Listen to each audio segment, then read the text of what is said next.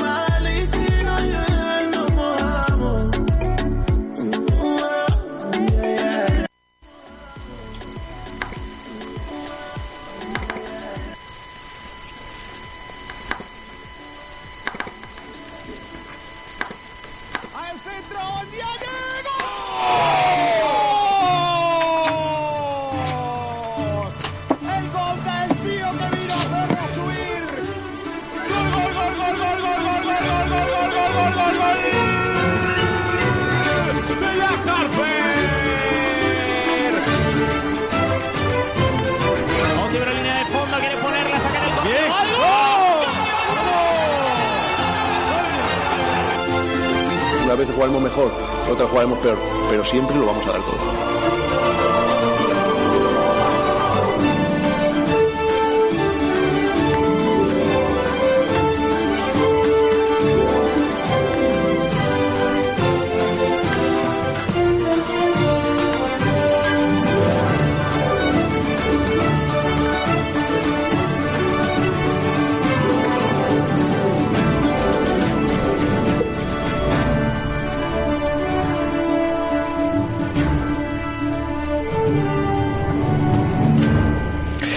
Muy buenas, eh, hoy es eh, martes, eh, 14 de julio de 2020 y también un día extraño, ¿no? Porque no, no es que el Málaga soliera dar muchas alegrías a sus aficionados esta temporada, de hecho está siendo un calvario de curso para los malaguistas, Eh, sin embargo, el equipo daba siempre la sensación de competir, eh, de luchar pese a sus grandes limitaciones que, que tenía esta, esta campaña. Ayer no se vio nada de eso en el Molinón, donde el Málaga claudicó por 2 a 1 y desperdició una oportunidad de oro para prácticamente sellar su permanencia una temporada más en segunda división. El equipo tiró el partido de la primera parte, un pequeño spoiler por mi parte de lo que será uno de los debates de este programa, y se vio incapaz de remontar en la segunda. Mal pellicer y horrible los jugadores, que estuvieron súper desconectados. Una decepción monumental tras la victoria ante el Depor, la mayor alegría de la temporada. El descenso a tan solo tres puntos, a tiro. Pero a pesar de todo ello, el Málaga sigue teniendo en su mano la salvación la próxima jornada contra el Alcorcón en la Rosaleda. Todo dependerá de si verdaderamente quieren y están dispuestos los jugadores y, y obviamente pues el cuerpo técnico Pellicer y compañía desde el banquillo. Porque ya han demostrado que son capaces. Habrá que esperar al viernes. Ayer el Málaga, como digo, mm, perdió en el Molinón y decepcionó bastante. Ah, Todo eso lo vamos a analizar hoy en este frecuencia malaguista, como digo, un frecuencia malaguista extraño, porque, porque no sabemos eh, qué nos va a deparar el Málaga en cada partido. Ayer, pues tocó en esa frase típica de una de cal y otra de arena, pues tocó la mala. Eh, no- nunca se sabe cuál, cuál es la mala, pero pues ayer tocó la mala del Málaga. Y hoy vamos a analizar eso con todos los debatientes aquí en Sport Direct Radio. Eh, estamos en frecuencia malaguista, son las 12 y 7 minutos de, de la mañana. Ya sabéis que nos podéis escuchar por Twitter Live, también en el 89.1, 96.6 FM, nuestra web sportdirectradio.es, luego pues en diferido, bueno, también en directoradio.es, Radio Garden. Y en diferido, pues también en iVoox, en, en eh, Spotify y todas estas plataformas. Eh, también vamos a tener en unos segunditos el Facebook Live para que podáis comentar y os podemos leer en directo todas vuestras sensaciones. También lo podéis hacer a través de Twitter, que ya tenemos los debates y que ahora pues presentaremos y comentaremos. Vamos a hablar ya con nuestros compañeros, nuestros lenguados de, de hoy, que me he traído un buen quinteto. Y por un lado, pues está el gran e inigualable Kiko García, el señor mayor de esta radio. Hola Kiko, ¿qué tal? Bonjour. Bonjour. Eh, ¿Qué tal? Yo no estoy de. ¿Cómo te has levantado hoy, Kiko? Me he, me he levantado poco católico, también te lo digo. Eh, Pero por otros motivos, ¿no? por lo que sea. No, no, no, no, no, por el motivo ya sabes tú cuál es. Eh, no estoy de acuerdo con parte de tu speech, con otra parte de tu speech sí que estoy de acuerdo. Vale. Eh, Lo esperaba, ¿eh? básicamente no Tampoco... estoy de acuerdo. No, no, no, básicamente no estoy de acuerdo que no sabemos con qué Málaga nos vamos a encontrar. Yo no creo que sea una cosa de irregularidad, sinceramente. Yo, tú, tú lo has tirado por ese lado, yo no creo que el Málaga sea irregular. Yo creo que el Málaga es muy regular. Es un equipo absolutamente lamentable. O sea, lo de ayer de, de Gijón no tiene nombre. No tiene un No, nombre. pero ayer, lo, de no ayer lo del partido contra el Sporting fue especialmente malo. eh, y distinto a lo que nos tiene acostumbrado el equipo Málaga. espíritu, un equipo sin alma. Sin Sí, bueno, pero por eso digo, un sin equi- tener Normalmente el Málaga es un equipo sólido, un equipo compacto, un equipo al fin y al cabo. Y ayer no lo fue. Y por eso pues vino una derrota bastante contundente y seria. Eh, pero bueno, Y preocupante, ¿eh? Y preocupante. Muy preocupante, sí, señor. Yo Aunque- estoy muy preocupado porque, porque yo no veo, yo no veo por dónde va a solucionar esto el Málaga, ¿eh? No, no, no sé por dónde lo veo. Se soluciona muy fácil ganando un partido, ¿eh? El problema es cuál. porque la Almería en la última jornada jugándose todo, yo no, no veo que vayamos a echarle manos allí. Y, no sé yo si somos capaces de ganar eh, el viernes, ¿eh? no sé, no sé si somos capaces. Además hay una cosa que me preocupa mucho, lo he puesto en redes sociales, me van a dar palos, lo sé, porque creo que no es, no es políticamente correcto, no es un poco la tendencia general en Málaga, que es defender a Pellicer, que es que mm, ayer Pellicer cometió un grave error de, de entrenador mm, de, de, de, de baja de baja a ver de bajas cualidades que es señalar a jugadores ayer se carga a dos jugadores que son muy importantes en el equipo por lo que sea vale porque uno está Ya jugando estamos. muy mal porque uno está jugando muy mal y porque el otro es un leñero. Vale, muy bien, está con la cabeza como una cabra. Vale, muy bien. Lo puedo entender. Pero eso está bien en mitad de temporada. Pero no jugándonos lo que nos jugamos. Ayer el Málaga sale con suplentes en el once titular por la cara, jugándonos lo que no estábamos jugando. No ponga usted a los jugadores en su sitio y cuando termine la temporada le lee la cartilla o lo echas. Pero no puedes jugártelo jugándote lo que te estás jugando, no puedes jugártelo con Benquemasa en el campo. Sinceramente, no puedes. Bueno, pues hablaremos también sobre Pellicer, sobre qué grado de culpa tiene el entrenador malaguista de, del once que sacó y tal. Yo no estoy de acuerdo con eso, con que señalara a jugadores, sino que, mm, bueno, hay algunos que estaban muy cansados del último partido. En el caso de Keidi mm, en mi opinión, sí había que darle un toque de atención, pero ese fue el único, mm, bueno, señalamiento Pero- pero en ese Pablo, caso. Pablo, un toque de atención para qué? Si quedan tres partidos. Un Pues mira, un toque de atención porque en la segunda parte, a los 10 minutos de salir, pudo haberse ido expulsado con un plantillazo sin motivo. Eh, tan, tan sencillo como eso, Kiko. Tan sencillo como que en los últimos Pablo. cinco partidos Keidi Vares se ha ido expulsado en dos. Y sin necesidad. Sí, Pablo. porque no era una entrada Pablo, a lo pero fe de Valverde. jugando- para evitar un gol. Y bajo mi punto de vista, que llevar es mejor que los otros dos mediocampistas que salieron de arranque. Sí, pero Keidi vista. concentrado. Y Keidi no está concentrado ahora mismo. Bueno, lo que tú quieras, pero al final, fíjate, ¿eh? un tío que es medio centro marcó el gol. Pero bueno, mm, Kiko, es las ventajista, cosas- Las macho. cosas buenas por las cosas malas. sí, que pero el gol fue un regalo. Pablo, con lo que se está jugando en Málaga no se pueden hacer experimentos. Y tú a ese jugador le puedes dar un escarmiento si queda media temporada. Pero para que quedan tres partidos y además el Málaga lo va a vender. Eso lo sabe todo el mundo. Llevar es un jugador que el Málaga lo va a vender si no cambia la situación económica. ¿Qué le vas a enseñar tú? Keidi ¿A Bar ti es un jugador, Bar es un jugador que estando bien es magnífico, pero estando mal es contraproducente. Y eso lo sabe pues todo. bueno en el banquillo, Pablo. Ya está jugando. No, porque vamos a ver, eh, Kiko, mm, te recuerdo que mm, por culpa de Keidi Vare el Málaga no pudo hacer más en Tenerife cuando decidió dejar al equipo con uno menos y tampoco pudo hacer más, eh, más en el siguiente partido. No me acuerdo contra quién fue, contra el, eh, el este, bueno, da igual, eh, que al final acabamos empatando, creo. Entonces, yo creo que hay que ser consecuente también con, la- con las acciones de cada uno. Y Keidi Vare ahora no, no estaba bien, atravesaba una racha mm, nada buena. Y de hecho ayer, mm, ya te digo, pudo haberse ido expulsado con una entrada Ya durísima. tienes, ya tienes debate, ya tienes debate para mañana. Eh, ¿Hizo bien el entrenador en darle un escarmiento a un jugador a falta de dos partidos para terminar la temporada? Pues ya tienes debate para mañana. A ver quién te dice que sí. Con un jugador que no va a estar en el año que viene, seguramente. Pues a lo mejor porque no va a estar en, en Málaga la temporada que viene, le da igual un poco el tema. Así que, Bueno, pues entonces pones a otro que, que encima no tiene contrato para el año que viene, que es Luis Muñoz. Ah, pues ya está. Fíjate tú la diferencia. Vale. Es que me lo llevas a mí. tal, me- Nada, nada, no, no, vota- sí, ya votando. está. Eh, eh, eh, que Luis Muñoz no tenga contrato para el año que viene es porque, según tú, no, no está comprometido con el equipo. No, no, no, No, porque, no no no porque le quieran eso. Hacer ficha del, del filial y, Eh, eso lo dices- Bueno, en fin, Kiko, tú. vale, ya está. Que, que vamos a pasar. vamos a No presentar me a compañeros. debate ya te, ya te maten. Vamos a presentar a los compañeros. Está por, porque está por aquí también el, el gran eh, Sergio Ramírez, que está nervioso. Hola, ¿qué tal? Buenas tardes. Uy, qué, qué ímpetu. ¿Qué tal, Sergio? Nada, aquí estamos de vuelta en Frecuencia Malaguista para comentar ese partido desastroso de ayer. Pues te iba... Es que tengo la cabeza fatal. Te iba a decir que... Que me miraras los, los titulares de ayer, de la crónica. Por favor, ve preparándotelo, ¿vale? Y yo voy comentando mientras... Bueno, voy presentando a los compañeros y...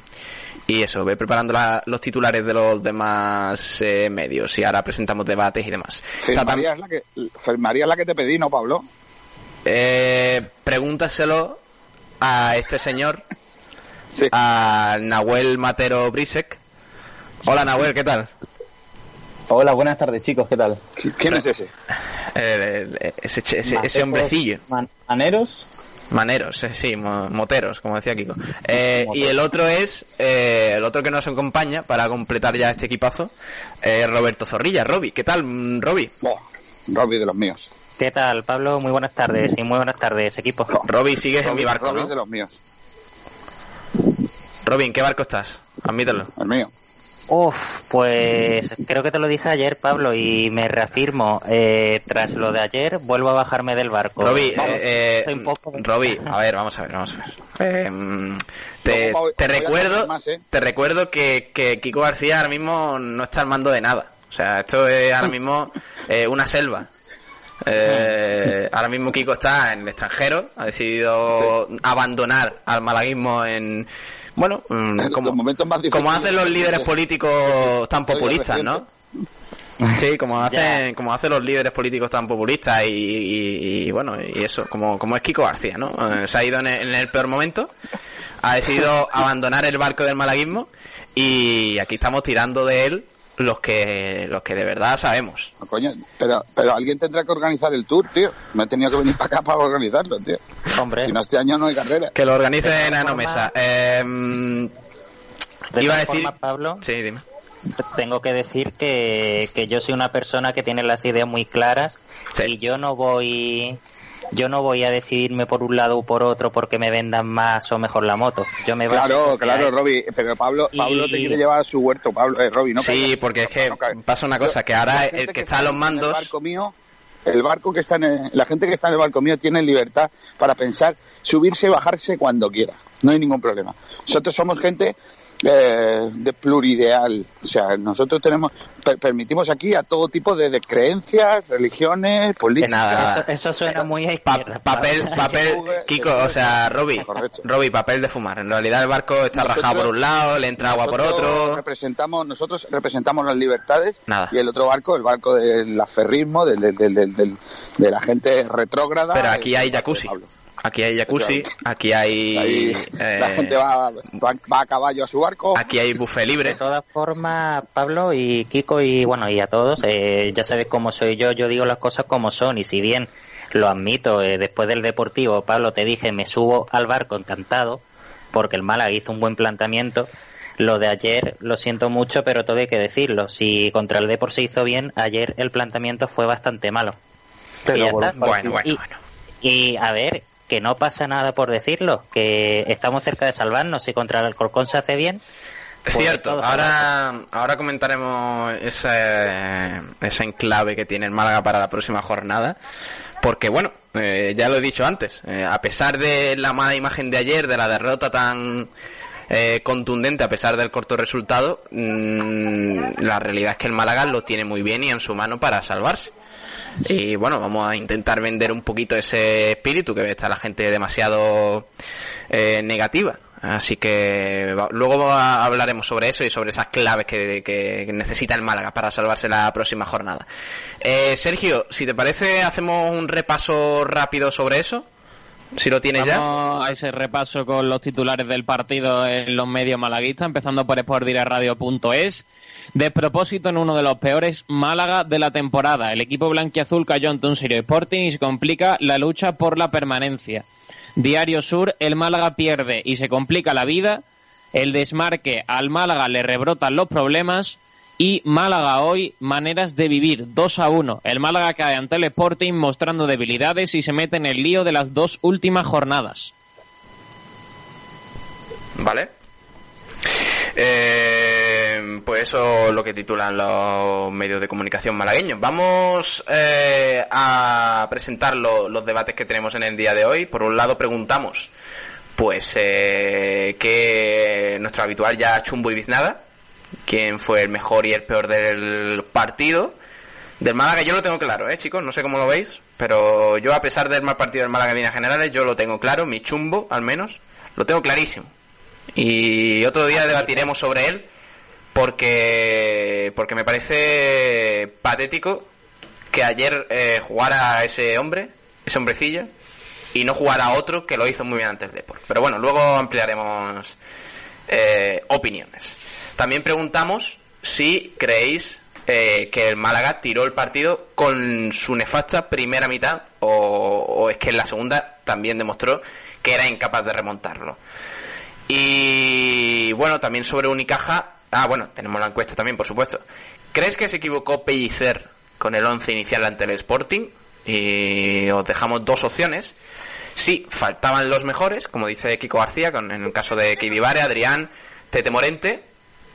Y la otra opción es eh, no, había que rotar. Porque es verdad que había algunos jugadores un poco cansados, se les notaba el Tete Morente, Adrián estaba un poquito eh, fatigados contra el Depor y ayer tuvieron descanso, pero la, la apuesta pues no salió bien. Y sobre Unicaja también, al final del programa intentaremos hacer repaso del resto del polideportivo. Eh, y de Unicaja también tenemos que hablar del trofeo, del torneo, perdón, Costa del Sol, porque se disputará el 28 de agosto eh, y el Real Madrid y Unicaja pues reeditar- reeditarán, reeditarán perdón, la final de la Copa del Rey con ese partido en tierra malagueña, a ver qué, qué tal. Y por cierto, va a ser el primer partido eh, que, que tenga espectadores en, en el pabellón, así que veremos. eh, será con un mínimo de 800 espectadores, pero oye, algo sano. Vamos a empezar, chicos, eh, con el primero de los debates. Voy a elegir, ¿vale? El chumbo y Vinaga lo dejamos para el final, como lo hacemos habitualmente. Y vamos a hablar en primer lugar sobre el partido. ¿Creéis que, por favor, ese ruido de, de, de parque acuático, que me lo silencien? Eh, ¿Creéis que el Málaga tiró el partido con su nefasta primera mitad? ¿Había vida en la segunda? Robbie, empiezo por ti. Sí, siguiente pregunta. Bueno, desarrolla. No, sí, sí, sí, lo desarrollo un poco. Eh, a ver, mm, en Ha, una, ha la hecho un Alejandro división- Luque. Sí, totalmente. sí, sí, eh, concreción y al grano, ¿eh? No se anda con tonterías, Robbie. ¿eh? No, porque yo lo comenté un poquito anoche por encima, eh, lo he comentado hoy en las redes sociales. El Málaga empezó el partido en la segunda mitad prácticamente. La primera parte del Málaga no apareció. No puede ser que un equipo que juegue con cinco defensas, con tres centrales, se le haga con tanta facilidad goles eh, por el centro, goles con pase interiores, goles con pase en profundidad, como queréis llamarlo. Yo creo que el Málaga tiró el partido en la primera parte, dado a que se hizo un mal planteamiento por parte de Pellicer. Y por parte de Jukic, por supuesto, supo leer bien el partido, supo cuáles son los puntos fuertes del Málaga y supo hacer daño. La segunda parte ya, el Málaga eh, tuvo mal la pelota, eh, lo intentó un poco más, normal. El Sporting estaba ya con una ventaja bastante cómoda y aún así se le anuló un gol, si mal no recuerdo. Entonces, en resumen, lo que quiero decir, jugándote lo que te juegas, no puedes regalar una primera parte como hizo Pellicer.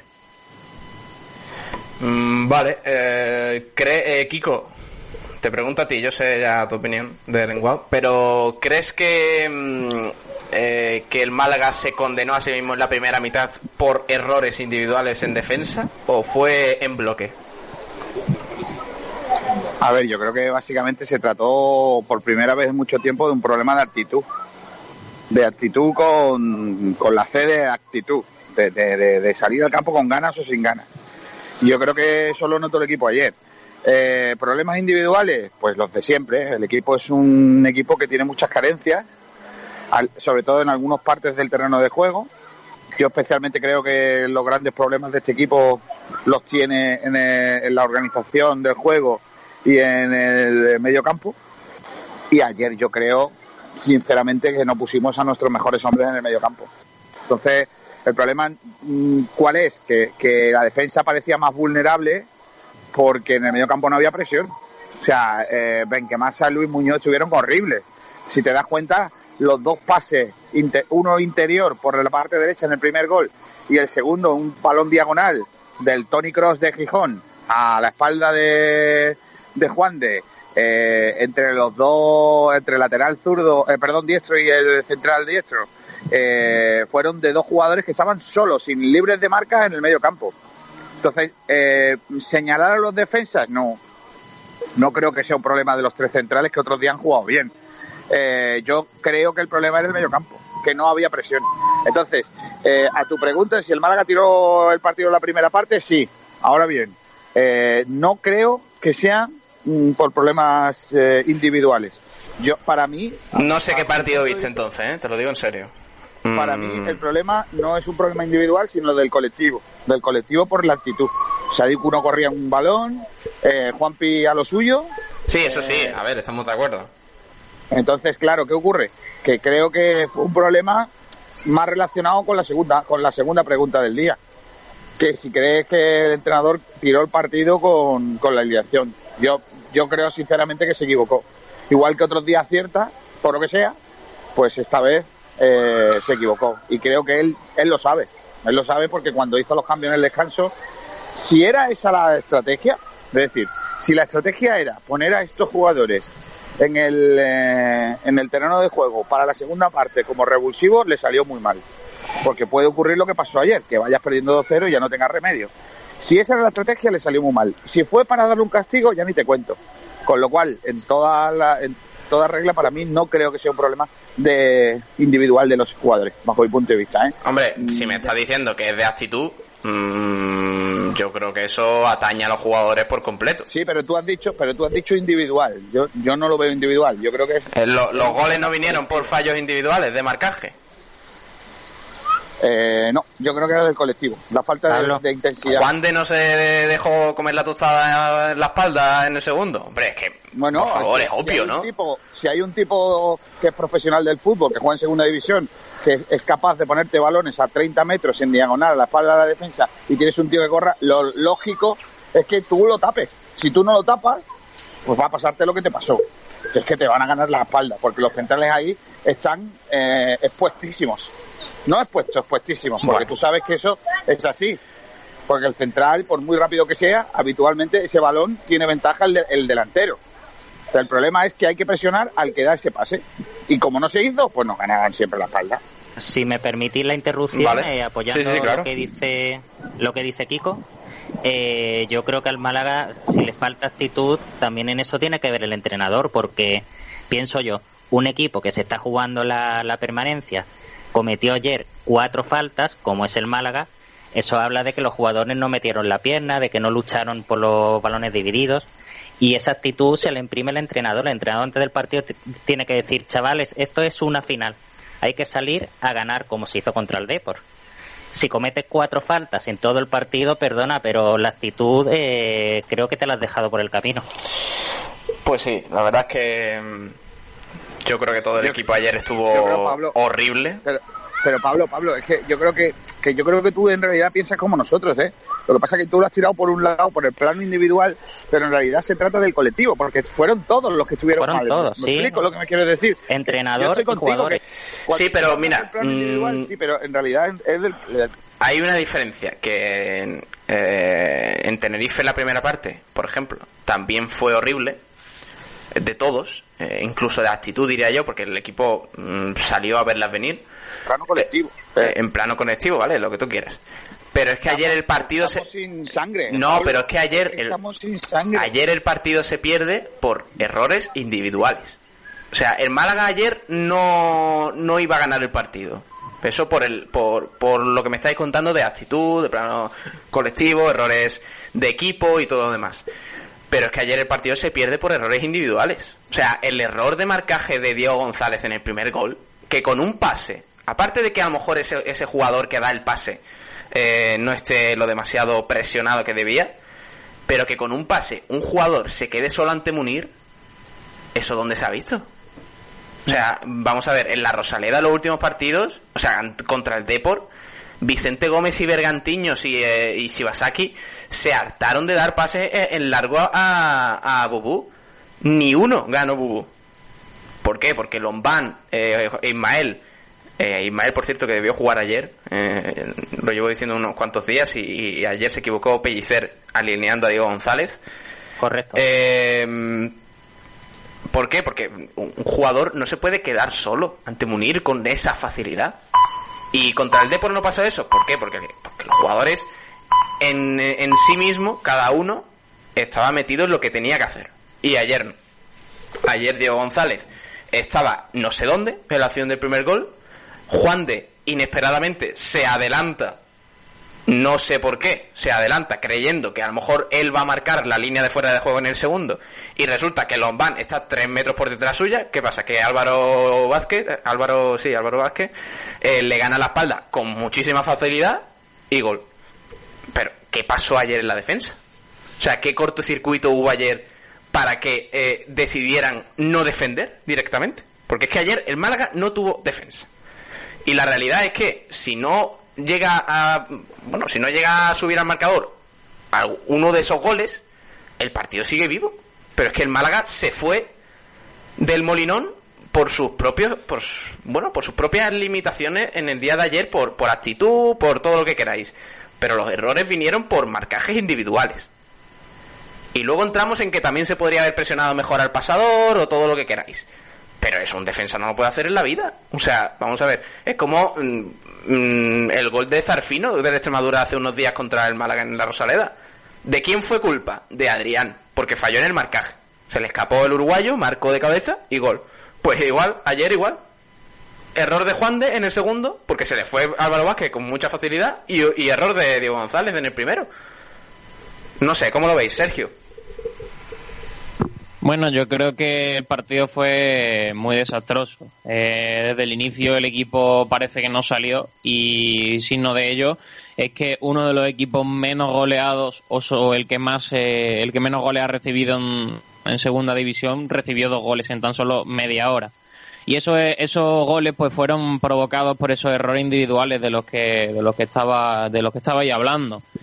Ninguno, ninguno de los centrales estuvo bien. Es cierto que fueron, fueron errores eh, eh, pues de esos jugadores eh, eh, de Diego, del Diego González y de Lombán que no estuvieron nada acertados en el partido de ayer y, y es algo que no suele, no suele ocurrir y que vienen defendiendo bastante bien, sobre todo por, por eso, porque el Málaga no, no es uno del equipo que suele recibir muchos goles. Y ayer en media hora le, le hicieron dos. En el partido en el que Munir podía haberse haber, ganado el Zamora de segunda división.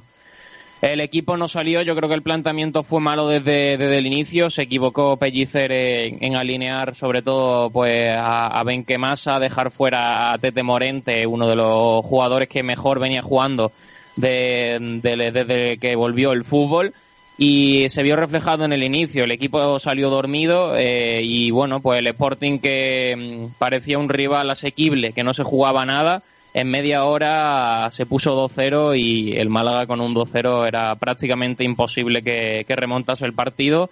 Había alguna remota posibilidad de empatarlo, pero finalmente no se consiguió.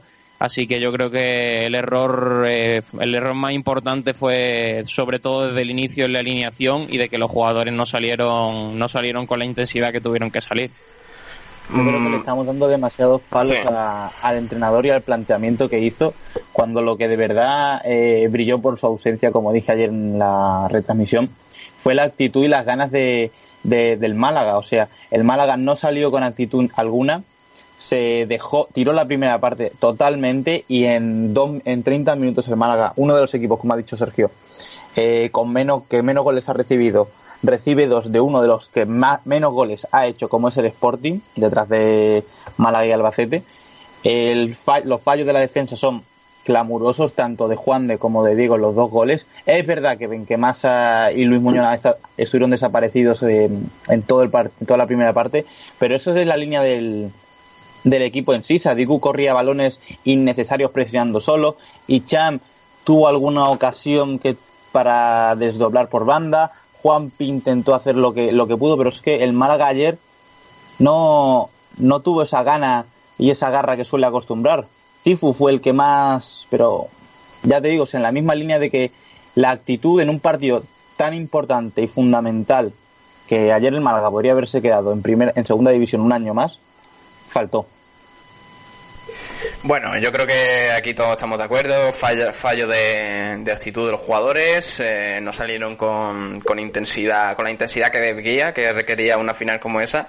Y, bueno, también pues eh, los jugadores eh, individualmente pues no estuvieron acertados cuando cuando debían. Pero bueno, vamos a pasar al siguiente debate, a la siguiente encuesta que hemos propuesto en el día de hoy, ya sí centrándonos un poco en la figura del entrenador, en Sergio Pellicer, que ayer alineó pues Ese es el que me gusta a mí. Ayer, eh, ayer puso, mira, pues el siguiente 11, Munir, eh, Cifu, Juan Carlos los laterales, Lombán, eh, Diego González, Juan de, en el doble pivote, que yo creo que es lo que generó más eh, polémica, Luis Muñoz y Benquemasa, en el extremo izquierdo, eh, Hicham, en la derecha Juanpi y arriba Sadiku.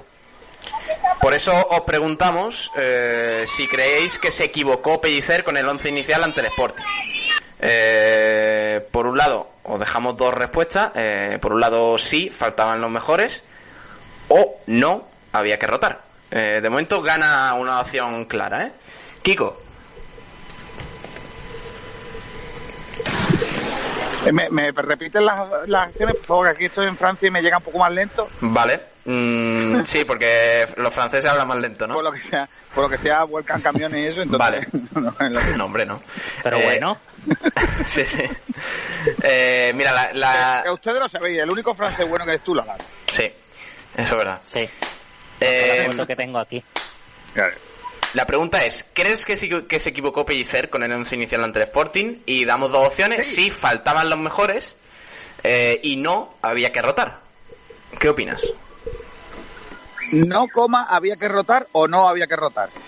No, había que rotar. No coma, había que rotar. Joder, yo creo que la pausa lo indica, ¿no? No, no habéis puesto la coma, ¿no? Sí, hombre, sí, joder. Ah, vale, vale.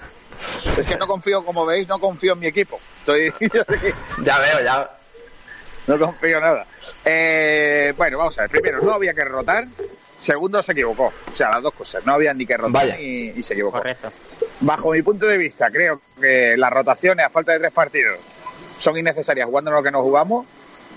No las tenemos, no las tenemos que jugar todos. Está jugando Juanca que según vosotros es de cristal y se va a lesionar y tal. Y el chaval pues está jugando ahí. Eh, ¿Por qué tenemos que rotar? Yo creo que no. Luego, eh, hay una cuestión que a mí me llama mucho la atención, que es que es innecesario cambiar a jugadores buenos que, bueno, están dándote resultados. Que están más cansados, es probable, pero yo te digo que Adrián con una pierna tal a la otra es mejor que Benquemasa. Nos pongamos como nos pongamos. Eso por otro lado. Y luego, si tienes al mejor medio centro defensivo de la categoría, que es Heidi ¿a qué viene? También te digo, eh, ayer me dijiste que el equipo iba a mejorar mucho la segunda parte. mm, todavía estoy esperando esa mejoría, ¿eh? Mejoró, mejoró, mejoró. sí, ¿no? sí, vamos. Mejoró la segunda Una parte. barbaridad, sí. Y luego Tete, Tete Morente, bueno, el, el chico ha sido probablemente un... Tete Morente ha pegado un bajón. Sí, pero el chaval... Monumental. el descubrimiento de, después de la, del, del confinamiento, igual que Aroñigue es un descubrimiento en el FIFA, porque el chaval es muy bueno, es más bueno de lo que debe. eh, pues Tete Morente en realidad ha salido y tal. Pues yo no creo que porque haya jugado un partido malo o media parte mala haya que castigarle, ¿no? Yo creo que, bueno, sigue apostando.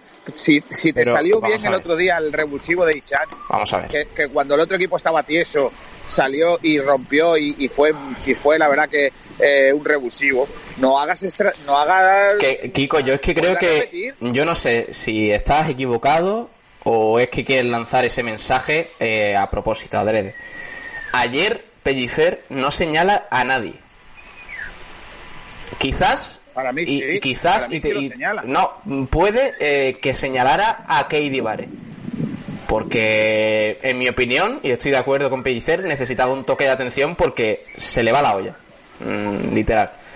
Eh, pero a Adrián y a Tete Morente no lo señala.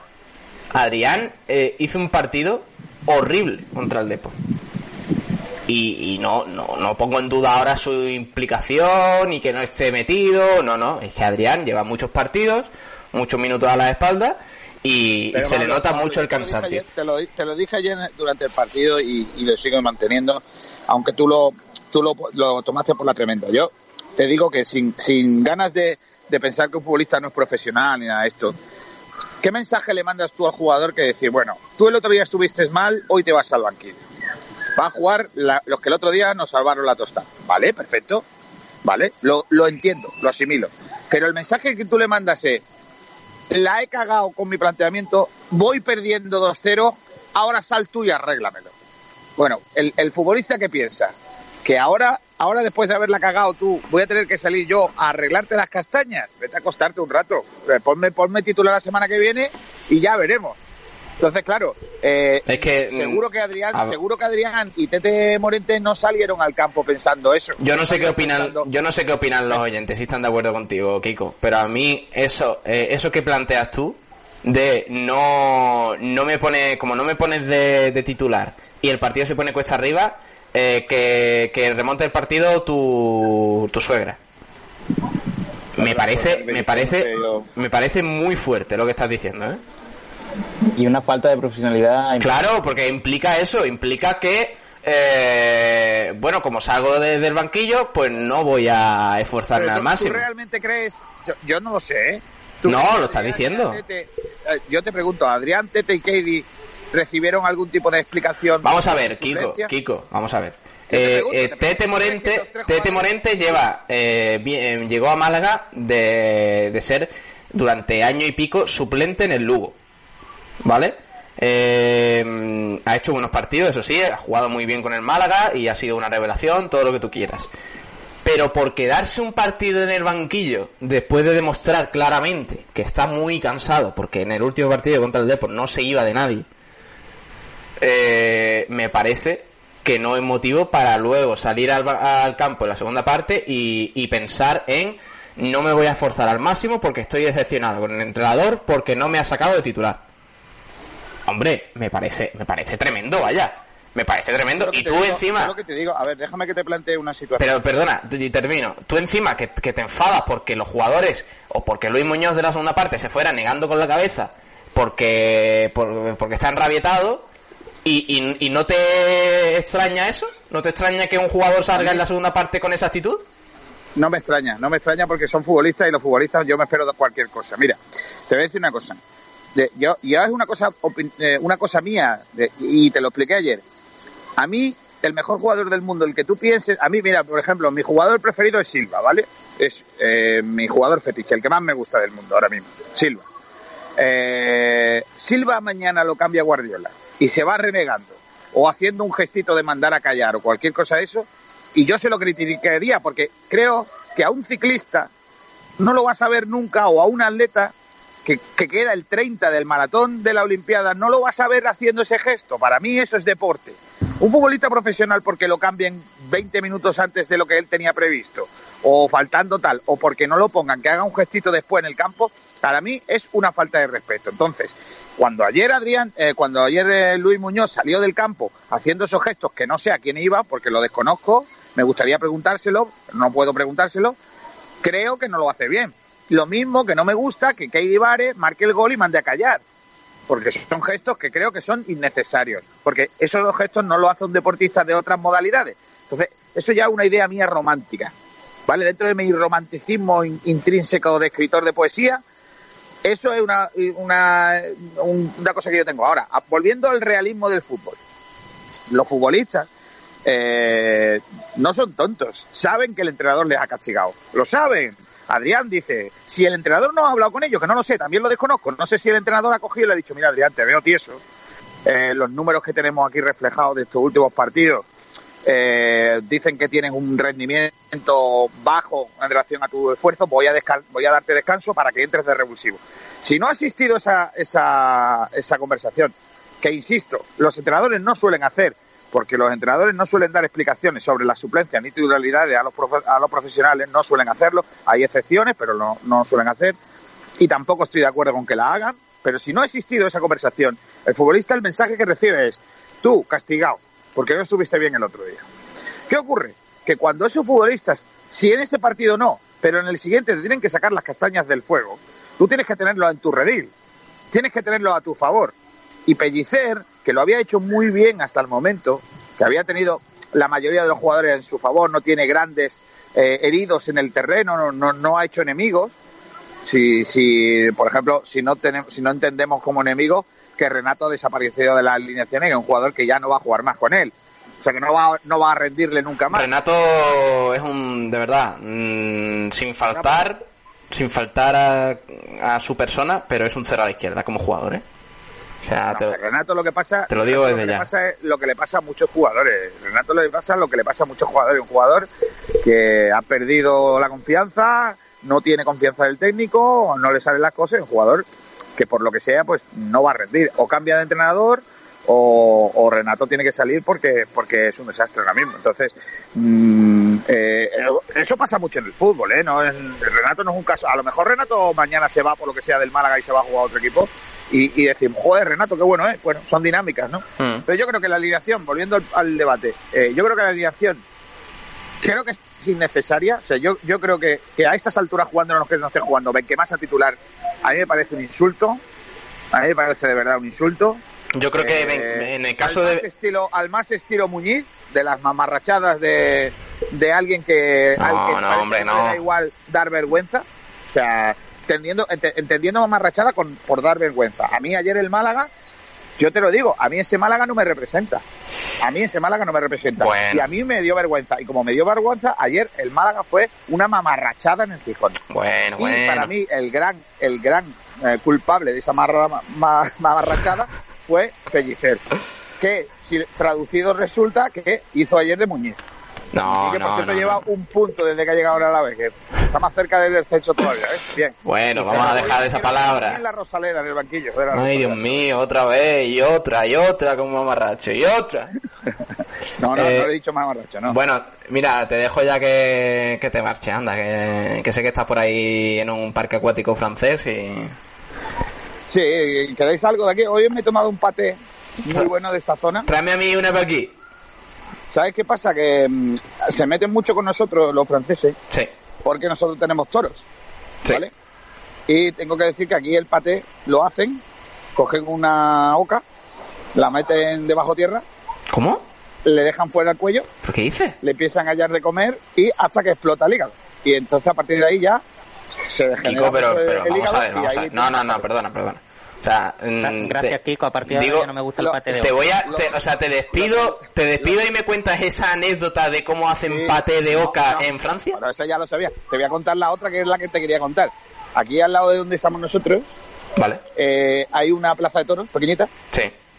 Y el espectáculo que dan mm, una, no- una noche sí y otra no, porque la otra se van a otro sitio donde tienen una plaza de toros pequeñita también, Sí. es coger un toro, bueno, lo que ellos le llaman un toro, que no es un toro, una vaquilla con unos cuernos lamentables, eh, meterlo en, la, en el ruedo, en donde hay una piscina de estoy con toy de agua, y hay unos señores que eh, hacen, mm, bueno, saltan alrededor del toro, saltan, bueno. y la gente puede tirarse para que el toro no le pille. Ese es el espectáculo, se llama el toro a la piscina. O sea, El toro a la piscina. Eh, Y perdona, Kiko, pero ¿y aquí en España se llamaba el Grand Prix? Sí, correcto. sí, sí, sí. sí. Los franceses tienen aquí una versión del Gran Prix. Sí, sí, sí, sí. Yo me ofrezco a presentarlo en plan Ramón Adiós. García. Eh, En vez de Ramón García, Kiko García. También te digo, adiós. Eh, también te digo que, mm, que la que, que no he ido a verlo, me gustaría verlo, pero si voy a verlo, os prometo que me tiro a a driblar al tono. Madre mía. Yo quiero vídeo de eso, quiero ver cómo, No, cómo te eh. pilla. Te recuerdo que la última vez Ponle, ponle al toro cara de pellicer. yo no tengo yo no tengo ningún pudor, ¿eh? La última vez que fui a por aventura me vestí de hawaiano y bailé allí ante 3.000 personas, ¿eh? Tampoco te lo, no tengo pudor ninguno, o sea, Pe- Pero, yo ya que voy me, de, de me eso no hay involucro. vídeo. De eso no hay De vídeo. eso hay vídeo, pero nunca lo veréis. Vaya, Que le lleven un, un traje, un, un- un vestido de bogavante a ese señor que, que baile delante de todo el mundo. Bueno, Bueno, Kiko, venga, hasta luego. hasta luego. Adiós, guapo. Qué tío más lamentable. Eh, Roby, sobre la encuesta. Bueno, pues tengo ganas de dar palitos a todo el mundo. Pero bueno, te digo ¿el eso. palito de Roby? Palito de Robbie, sí. Vamos, a ver. Eh, en la encuesta yo estoy en desacuerdo con las dos opciones. Eso para empezar. Lo primero, Gracias. sí hay que hacer rotaciones, ¿vale? Sí. Pero hay que hacer rotaciones según el partido, según el tipo de partido que te vayas a encontrar. Si te encuentras delante a una defensa súper rocosa, pues busca jugadores que sean capaces de romper esa defensa, por poner un ejemplo. Si te encuentras con un equipo que le gusta tener la pelota, pues ármate un poquito más atrás. Entonces yo creo que a estas alturas el Málaga no puede hablar de rotaciones teniendo 18 profesionales. Eso es lo primero. Lo segundo, eh, entrando ya al once en sí. Mm, sí, yo, yo veo fallos y yo creo que tú y yo estamos de acuerdo con el tema de Diego González. Ese es el primer fallo más grande que tiene Pellicer.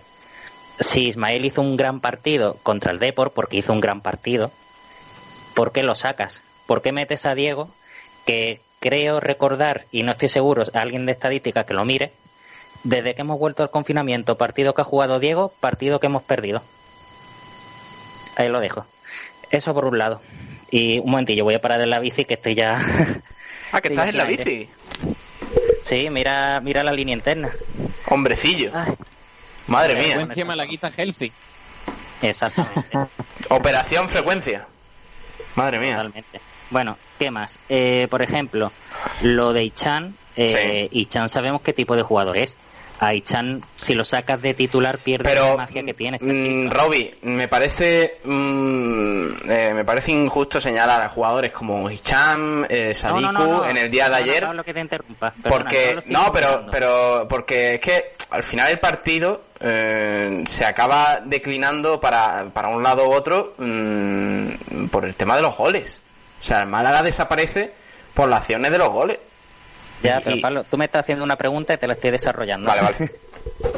Entonces yo lo que te estoy diciendo es que Ichan, yo, a mí me encanta Ichan, lo que pasa es que me encanta cuando es revulsivo, porque cuando sale de revulsivo hace daño. Entonces es un error ponerlo de titular porque sí es verdad que se lo merece, pero vimos que ayer siendo titular lo intentó, no fue el peor desde luego porque se hinchó de intentarlo, pero no tenía esa frescura sobre la defensa. Por lo tanto, volvemos a, a hablar de que eso puede ser un error. Me acabo de oír con eco. ¿Hola? Te escuchamos, te escuchamos. Sí, es que me oigo con eco, pero bueno, A ver, sigue. ya está. Ya ahora está, ya mejor, ahora mejor. Ahora sí.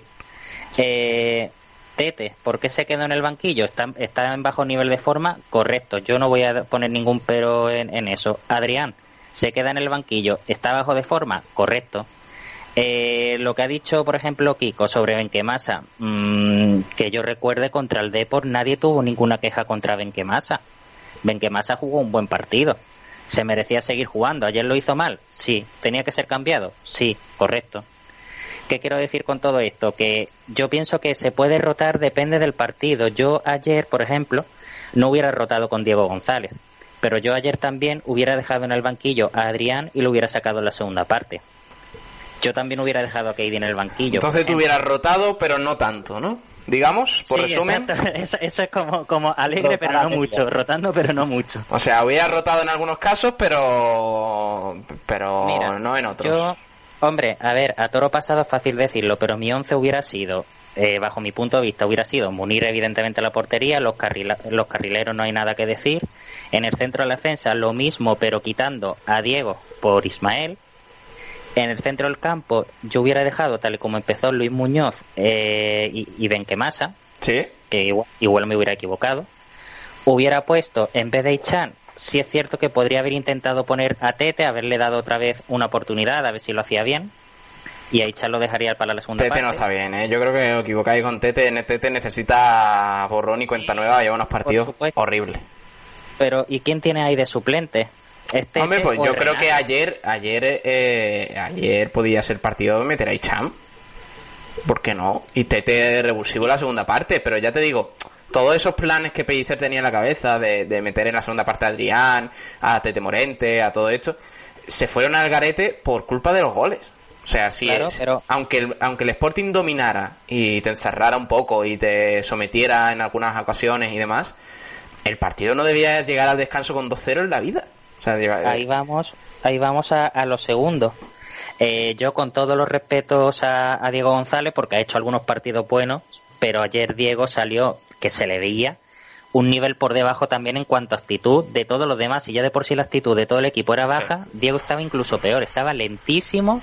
Mm, eh, si tenéis la oportunidad de volver a ver el partido, porque a mí me gusta fijar- fijarme en estos detalles, a la hora de controlar el balón, lo controlaba muy lento, el pase nunca era preciso a los pies del compañero, siempre era un poquito más atrás, un poquito más adelante. Esos son fallos de actitud, fallos de que un jugador no está bien.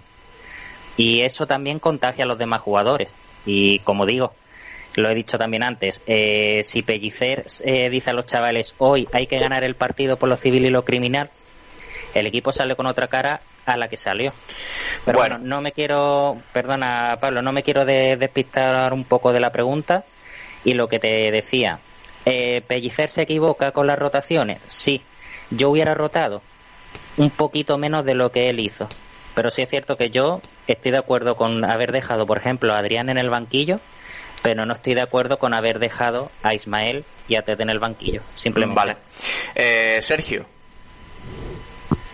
Bueno, eh, yo propongo una cosa. Eh, ¿Por qué no rotamos eh, cuando el Málaga esté salvado? ¿Por qué el eh, Pellicer no salió ayer con todo a ganar el partido y a decir eh, nos hemos salvado y a partir de aquí vamos a rotar y van a jugar los que menos tiempo han jugado y los menos habituales? ¿Por qué? ¿Por qué no salimos a ganar el partido? Eh, da igual que, estén cansados. eh, hay que poner a los que mejor juegan y, y había que ganar el partido y había que ir a eso. Y ya después, eh, si estamos salvados, pues ya jugarán y descansarán los que tienen que descansar. Yo creo que, mira, yo creo que es que el nivel de algunos jugadores contra el Depor eh, engañó. Sinceramente, y hablo pues de jugadores como Benquemasa y, y eso que, que sí, que lo hicieron muy bien en la Rosaleda, eh, por esa, bueno, pues, por ese alma que el equipo tuvo en su conjunto, todos, todos iban a una y tal, pero hay algunos jugadores que no, no tienen nivel, no tienen nivel y... Es lo que, es lo que viene siendo eh, habitual. eh. Hay Hmm. jugadores que no valen, pero de vez en cuando hacen un buen partido porque tienen el día, le coincide y, y lo hacen bien. Pero se ha visto Benquemasa que, bueno, que ha demostrado que ha hecho algún partido bueno, pero que no mucho más. Sí. Es un jugador muy limitado tácticamente y, y al final es, es lo que hay. eh. No puedes ponerlo de titular. Yo creo que es un jugador que puede salir más bien de revulsivo para, para aguantar el centro del campo y para, para dar algo de solidez a ese, a ese centro del campo. Y creo que Hichan igual es, es un futbolista de, de revulsivo, de cuando el partido y el, el rival está ya cansado de que revolucione el partido y de que aporte velocidad en la banda. Yo creo que Tete Morente, por muy mal que esté, siempre va, va a aportar algo y creo que hubiese dejado a Hichan para, para revolucionar el, el partido. Así que Claro. yo creo que, que hubiese puesto la misma alineación que, que con el Depor, porque al final, si algo funciona, ¿por qué, por qué cambiarlo? Ah. Si, si funcionó, ¿por qué, ¿por qué cambiarlo? Es que, mm, no sé, eh, que Adrián lleva muchos partidos malos.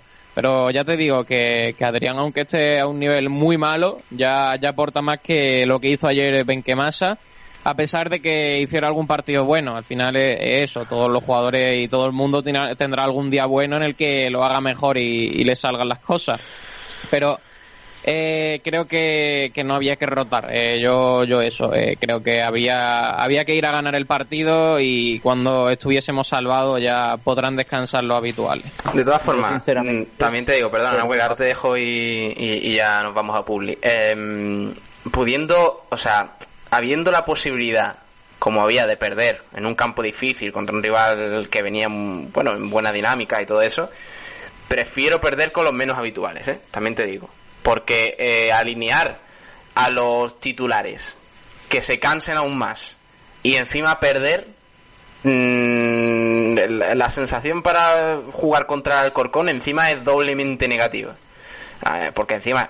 Pero entonces, entonces Pellicer haciendo eso está dando a entender que da el partido por perdido. mm, No, Además- no tanto porque... además, Pablo, Sí, dime. Pablo, perdona. Eh, además, si ayer sacas a todos los titulares y por lo que sea te sale bien la jugada, ya estás salvado. Es verdad que puedes equivocarte, pero lo que se, está claro es se que basa en arriesgar.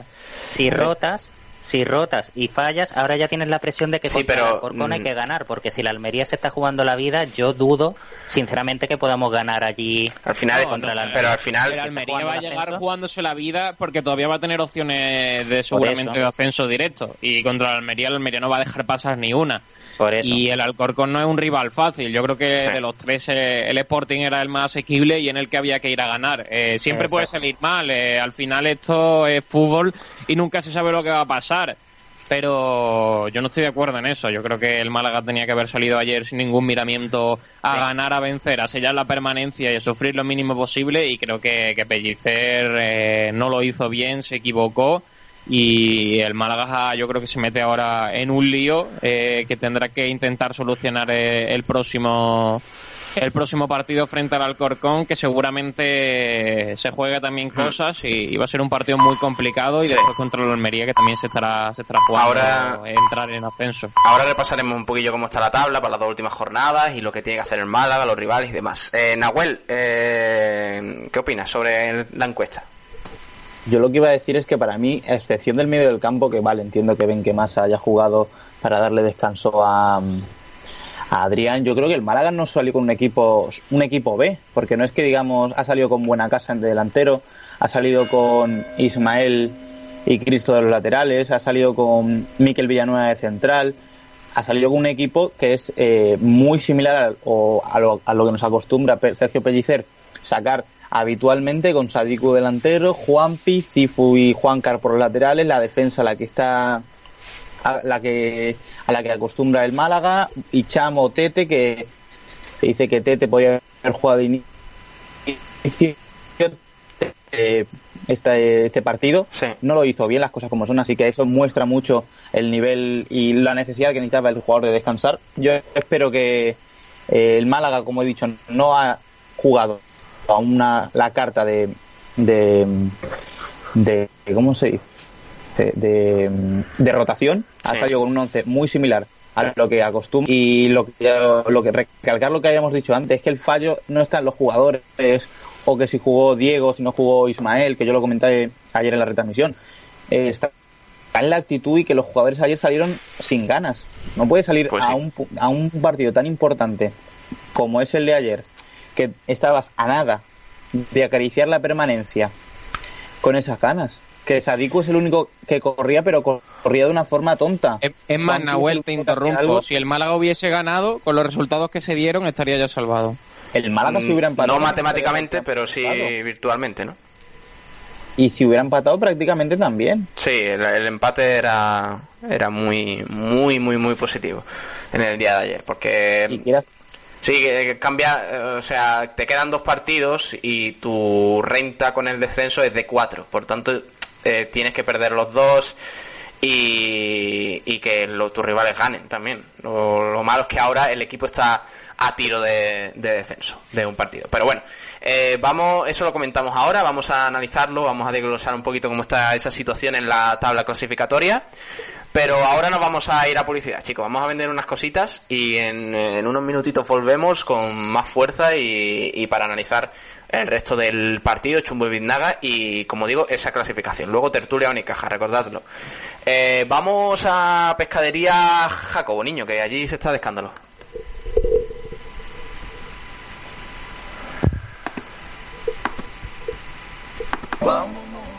Pescados y mariscos Jacobo, mejor calidad, precio y atención personal. Pescados frescos de nuestras costas, recién traídos de la lonja. Mariscos de la caleta de Vélez. Tenemos una amplia selección de congelados. Puedes visitarnos en el mercado de Ciudad Jardín, Avenida del Mediterráneo en Rincón de la Victoria, en la parada del bus y a partir de junio en la Cala del Moral.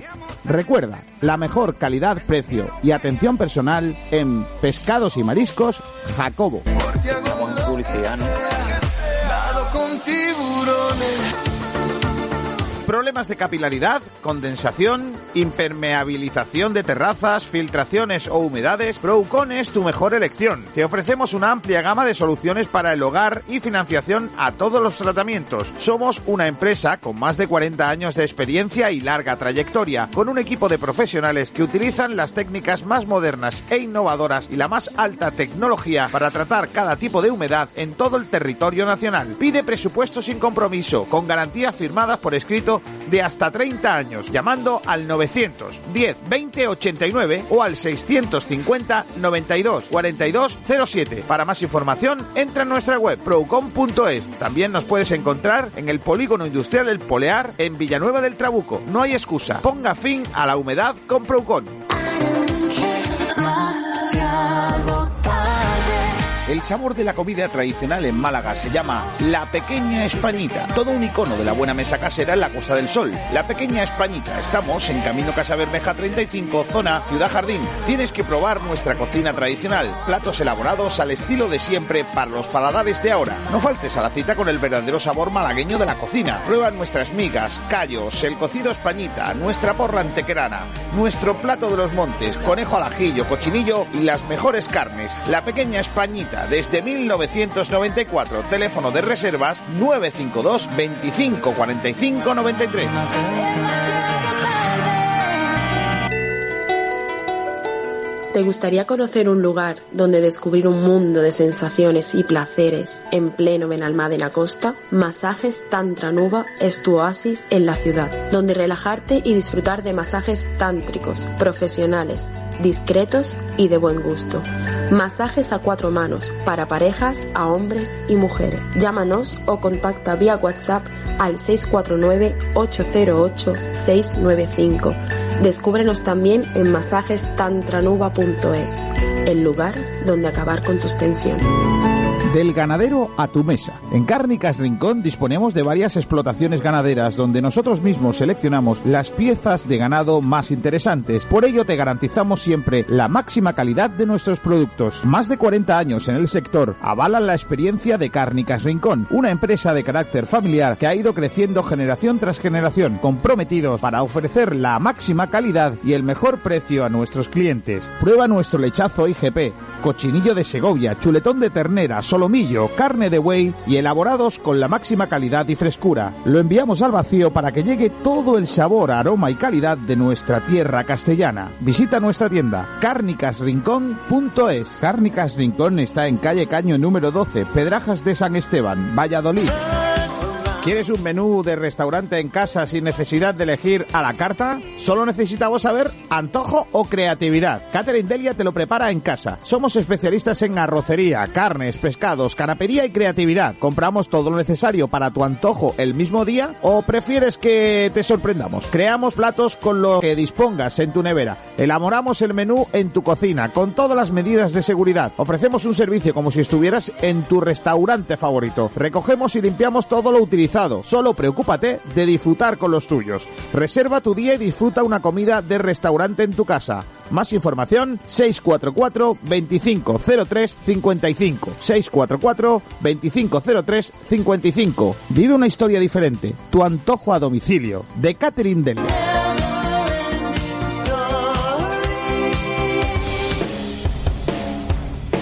Nos hemos renovado. En Bazar San José llevamos más de 30 años asesorándote con tus equipos de hogar. Somos especialistas en electrodomésticos, buscando siempre la mejor relación entre calidad, servicio y precio bajo. Ven, déjanos sorprenderte. Estamos en Avenida de la Constitución 20 de Arroyo de la Miel. Teléfono 952 44 29 58. Bazar San José, profesionales de los electrodomésticos.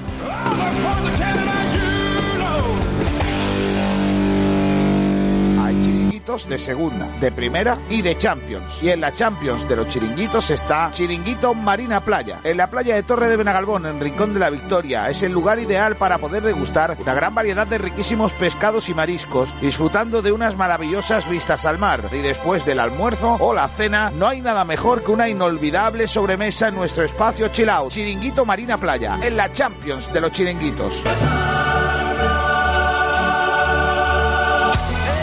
Los mejores forjados, rejas, puertas y ventanas y a los mejores precios en talleres metálicos Diego Rodríguez. Calidad y servicio con unos precios inigualables. Somos especialistas en ventanas, mamparas de baño y de oficina, rejas, puertas, barandillas. Pídanos presupuestos sin compromiso en los teléfonos 952 30 85 86 o 639 01 18 30. Le esperamos en calle Navia número 21, Polígono San Alberto en la zona de Carlinda. Talleres metálicos Diego Rodríguez. Tradición familiar de padre a hijo con más de 50 años de experiencia. Clínica Ocular Doctor Tirado celebra su 20 aniversario con la implantación en Fuengirola de la primera plataforma integrada de láser de femtosegundo y láser excimer, única en Andalucía, para la cirugía de la miopía, hipermetropía, vista cansada y cataratas que permite obtener una insuperable calidad visual con una seguridad sin precedentes. Clínica Ocular Doctor Tirado en Fuengirola. Financiamos a tu medida. Consúltanos en doctortirado.es.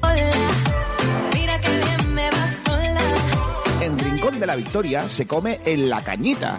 Espetos de gambones, espetos de sardina, espetos de pulpo, gambas frescas de Málaga, las mejores conchas de la bahía. Terraza climatizada con las mejores vistas del Mediterráneo.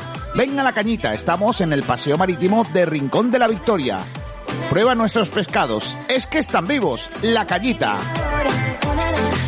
Aquí seguimos en Sport Direct Radio, frecuencia malaguista con la actualidad del eh, deporte malagueño y hoy en concreto, pues eh, con el análisis de lo que fue el partido de ayer, de la derrota del Málaga en el Molinón por 2 a 1.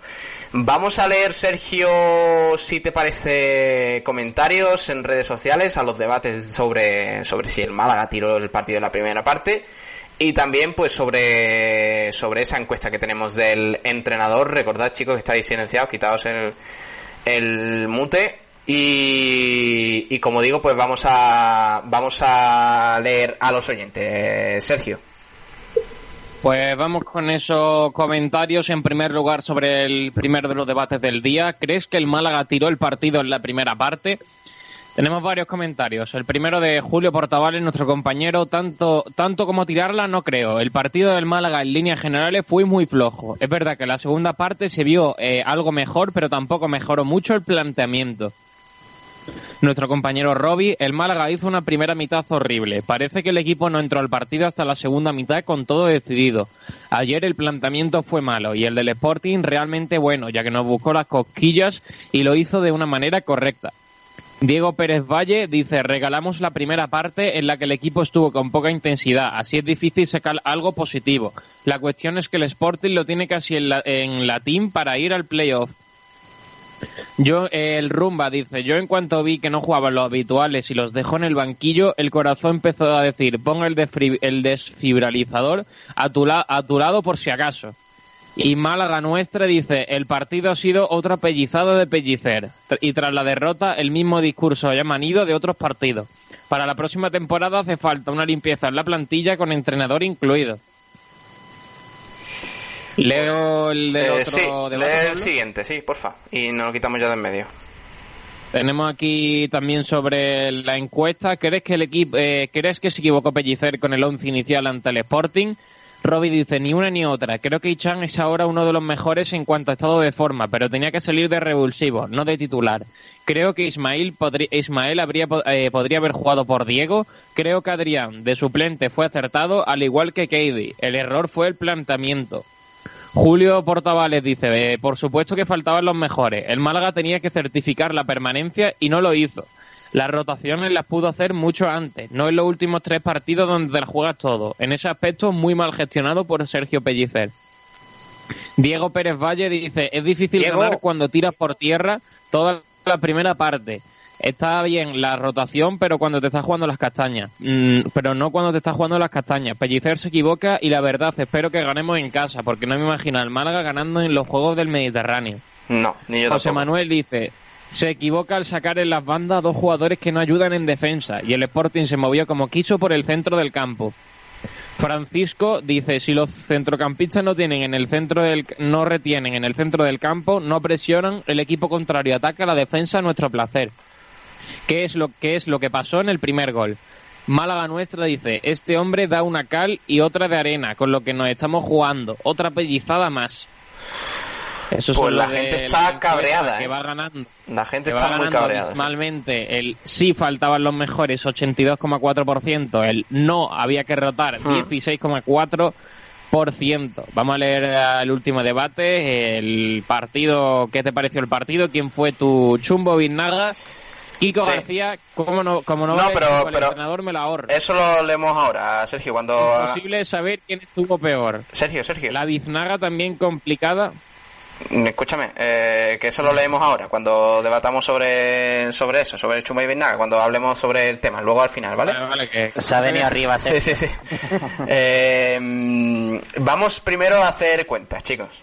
Eh, vamos a coger la calculadora, yo ya la tengo aquí encima. Y vamos a hacer cuentas porque, porque como dice Rumba, vamos a necesitar eh, muchos desfibriladores para estas dos últimas jornadas. ¿Qué tiene que pasar en la próxima jornada para que el Málaga eh, certifique su permanencia en Segunda División? Recordemos que eh, los partidos se van a jugar con horario unificado el próximo viernes 17 de julio a las 9 de la noche. Málaga juega contra el Corcón en la Rosaleda y en el caso de que el Málaga empate contra el Corcón, si el Albacete pierde y empata o pierde el Lugo, estas son eh, cuentas también que nos eh, trae la cuenta Memoria, Compromiso y Fe, eh, bien hecha aquí por Twitter. Si el Málaga empata, pierde el Albacete y empata o pierde el Lugo, el Málaga se salva. Ahora, ahora tenemos que ver contra quién juega el Albacete. El Albacete se enfrenta al Zaragoza en casa. Mientras Bueno, que el Zaragoza que viene muy tocado tras Muy tocado, sí. 4-2 frente al Oviedo. Lo bueno es que el Zaragoza se sigue jugando mucho. Es decir, que no está ya relajado ni nada de eso. Aunque sea el Zaragoza que venga en mala racha, eh, es un equipo siempre peligroso. Mientras que el Lugo visita al Tenerife. Un estadio complicado y contra un equipo que llega en racha y, y con el objetivo del ascenso por los últimos buenos resultados. ¿Qué pasaría? eh, yo creo que eso es factible, ¿no, chicos? Quiero decir, un empate contra el Corcón, derrota del Albacete y empate o derrota del Lugo, podría ser. A ver, yo creo que el Zaragoza, si se juega la vida, es mucho, muy, muy, muy, muy factible que venza al Albacete. Claro, además, sin, sin- el Albacete. Albacete Sí. que en la noche de ayer cayó derrotado frente al Elche por dos goles a cero, que prácticamente tiene un pie y medio en segunda división B. Así que en teoría el Zaragoza debería de ser bastante superior y más jugándose a entrar en acceso directo y olvidarse de, de lo complicado y de, de lo difícil que es un playoff Sí. de ascenso. En teoría es muy factible que, que venza al Albacete el próximo viernes.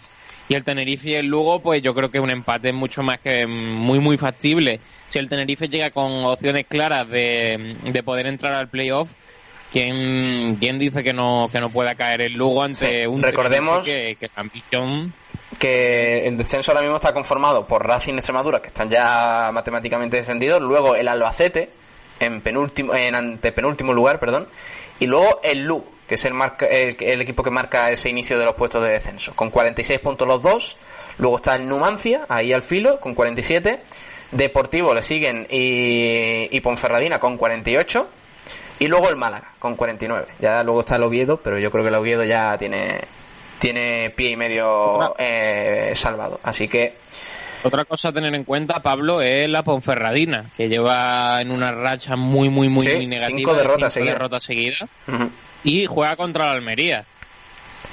eh, contra Almería en, En eh, en casa, sí. Sí, en casa. Y después eh, el Numancia juega contra el Huesca, que el Huesca puede certificar el ascenso directo Sí. si el Zaragoza pierde.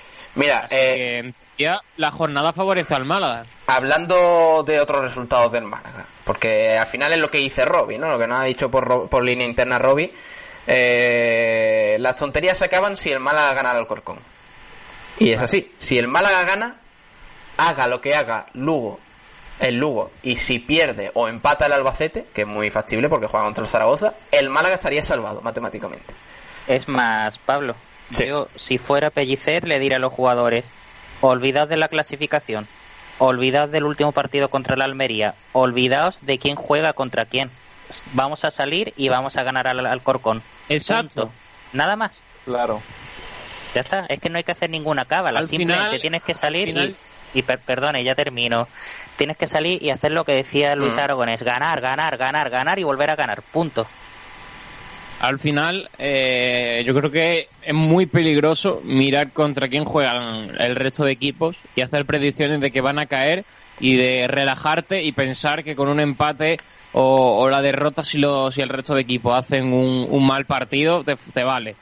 Lo que tiene que hacer el Málaga es centrarse en lo suyo eh, y por lo menos, por lo menos, por lo menos sacar al menos un empate contra el Alcorcón. Eh, si se gana, mucho mejor. Eh, yo creo que tiene que salir con todo, ya no hay excusa. Pellicer ayer falló eh, y, él, y era la última oportunidad en la que puede fallar. El próximo partido no puede fallar, el Málaga no puede perder y lo que tiene que centrarse el Málaga es lo suyo y, y no mirar eh, qué van a hacer los demás porque estas cuentas después cambian mucho porque en el fútbol puede pasar de todo. Bueno, Málaga tenía que ganar contra el Albacete y no se hizo, también tenía que ganar contra el Extremadura y no se hizo, que ganar al Lugo y no se hizo, o sea, el hecho de mirar las posibilidades es verdad que de dispersa un poco el objetivo principal que es ganar este partido, pero en el caso de que no se gane y pase lo que se podemos llegar a la última jornada, eh, eh, salvado si quieras o no, pues te da un alivio importante, pero es verdad que al fin y al cabo lo que importa del partido es propiamente el partido,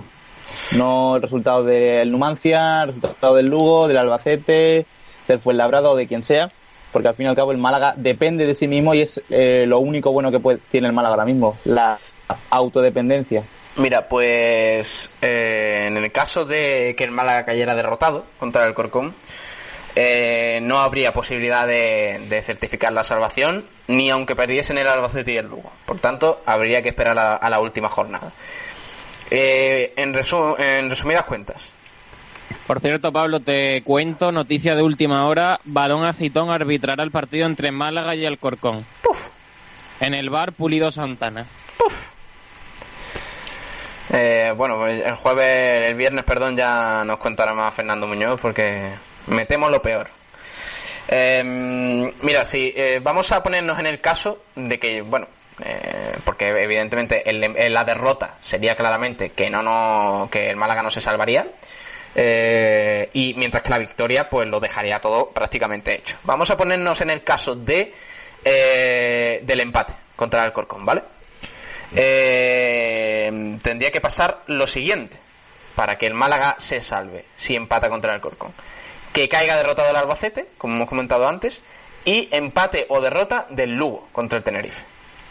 Otra opción sería que empate o, pierda el Lugo contra el Tenerife y pierda el Numancia contra la Sociedad Deportiva Huesca. Y la otra opción tiene tres, eh, tres posibilidades el Málaga de, eh, de salvarse matemáticamente si empata contra el Corcón. La otra opción y la última sería la derrota del Albacete contra el Zaragoza y la derrota del Numancia contra el Huesca. Muy, muy factible para el Málaga. Pero hay que puntuar contra el Alcorcón. ¿Y cómo está el Alcorcón? Pues el Alcorcón ahora mismo ocupa la undécima posición de la tabla clasificatoria en segunda división, 54 puntos, a 5 puestos del playoff, que es su objetivo ahora mismo, y a 4 puntos. Es decir, quedando 6, tiene que adelantar a 5 rivales, a 4, perdón, no, 5, 5, perdón, a 5 rivales y ganar los dos partidos que quedan para soñar en un hipotético caso y meterse en playoff. Muy complicado. Es decir, que el Pero- Alcorcón ahora mismo lo tiene remotas. lo tiene sí, o tiene opciones muy remotas para entrar en el playoff. Quiere decir, quiero decir con esto que el Málaga se juega muchísimo más que el Alcorcón. O sea, por objetivo no va a ser. Entonces, eh, la pelota está en el tejado del Málaga y el que tiene que ir a por el partido a ganar como sea y luego ya se mirará el resultado de los otros equipos, de los rivales directos, es el Málaga. Eh, chicos, ¿cómo lo veis? Eh, ¿Qué tiene que hacer el Málaga? Eh, ¿Ir a ganar? ¿Cómo lo veis con el empate? Demás. Bueno, pues eh, lo primero que hay que comentar del Alcorcón, que bueno, ya lo hablaremos en la previa mucho más detallado, pero no hay que olvidar de que el Alcorcón es el segundo mejor visitante de la Liga Smartbank, que solamente ha perdido un partido esta temporada fuera de casa, lo que pasa que fue eh, contra el Huesca hace, hace seis días, 2-1. Con esto que quiero decir, que tenemos delante un rival que es muy bueno fuera de casa, pero se le puede meter mano y hay que meterle mano, hablando claro. El Málaga en casa está jugando muy bien desde, desde que volvimos del confinamiento, excepto aquel tropiezo contra el propio Huesca. Y yo creo que la actitud del Málaga tiene que ser la misma que se hizo contra el Depor. Si el Málaga sale con esa misma actitud, es decir, como he dicho anteriormente, sin pensar en rivales, sin pensar en nada, solamente en, en que a los 11 que tiene delante, que posiblemente vistan de amarillo, caigan derrotados. Si sale con esa actitud, se acabaron las cábalas. Eh, Sergio. Yo creo que voy a ser un poco más conservador que Robbie. Yo creo que con no perder. Eh, creo que el principal objetivo del Málaga sobre todo es no perder. El empate puede ser medianamente bueno, pero lo que no puede hacer el Málaga bajo ningún concepto es perder. Yo creo que depende de cómo se ponga el partido.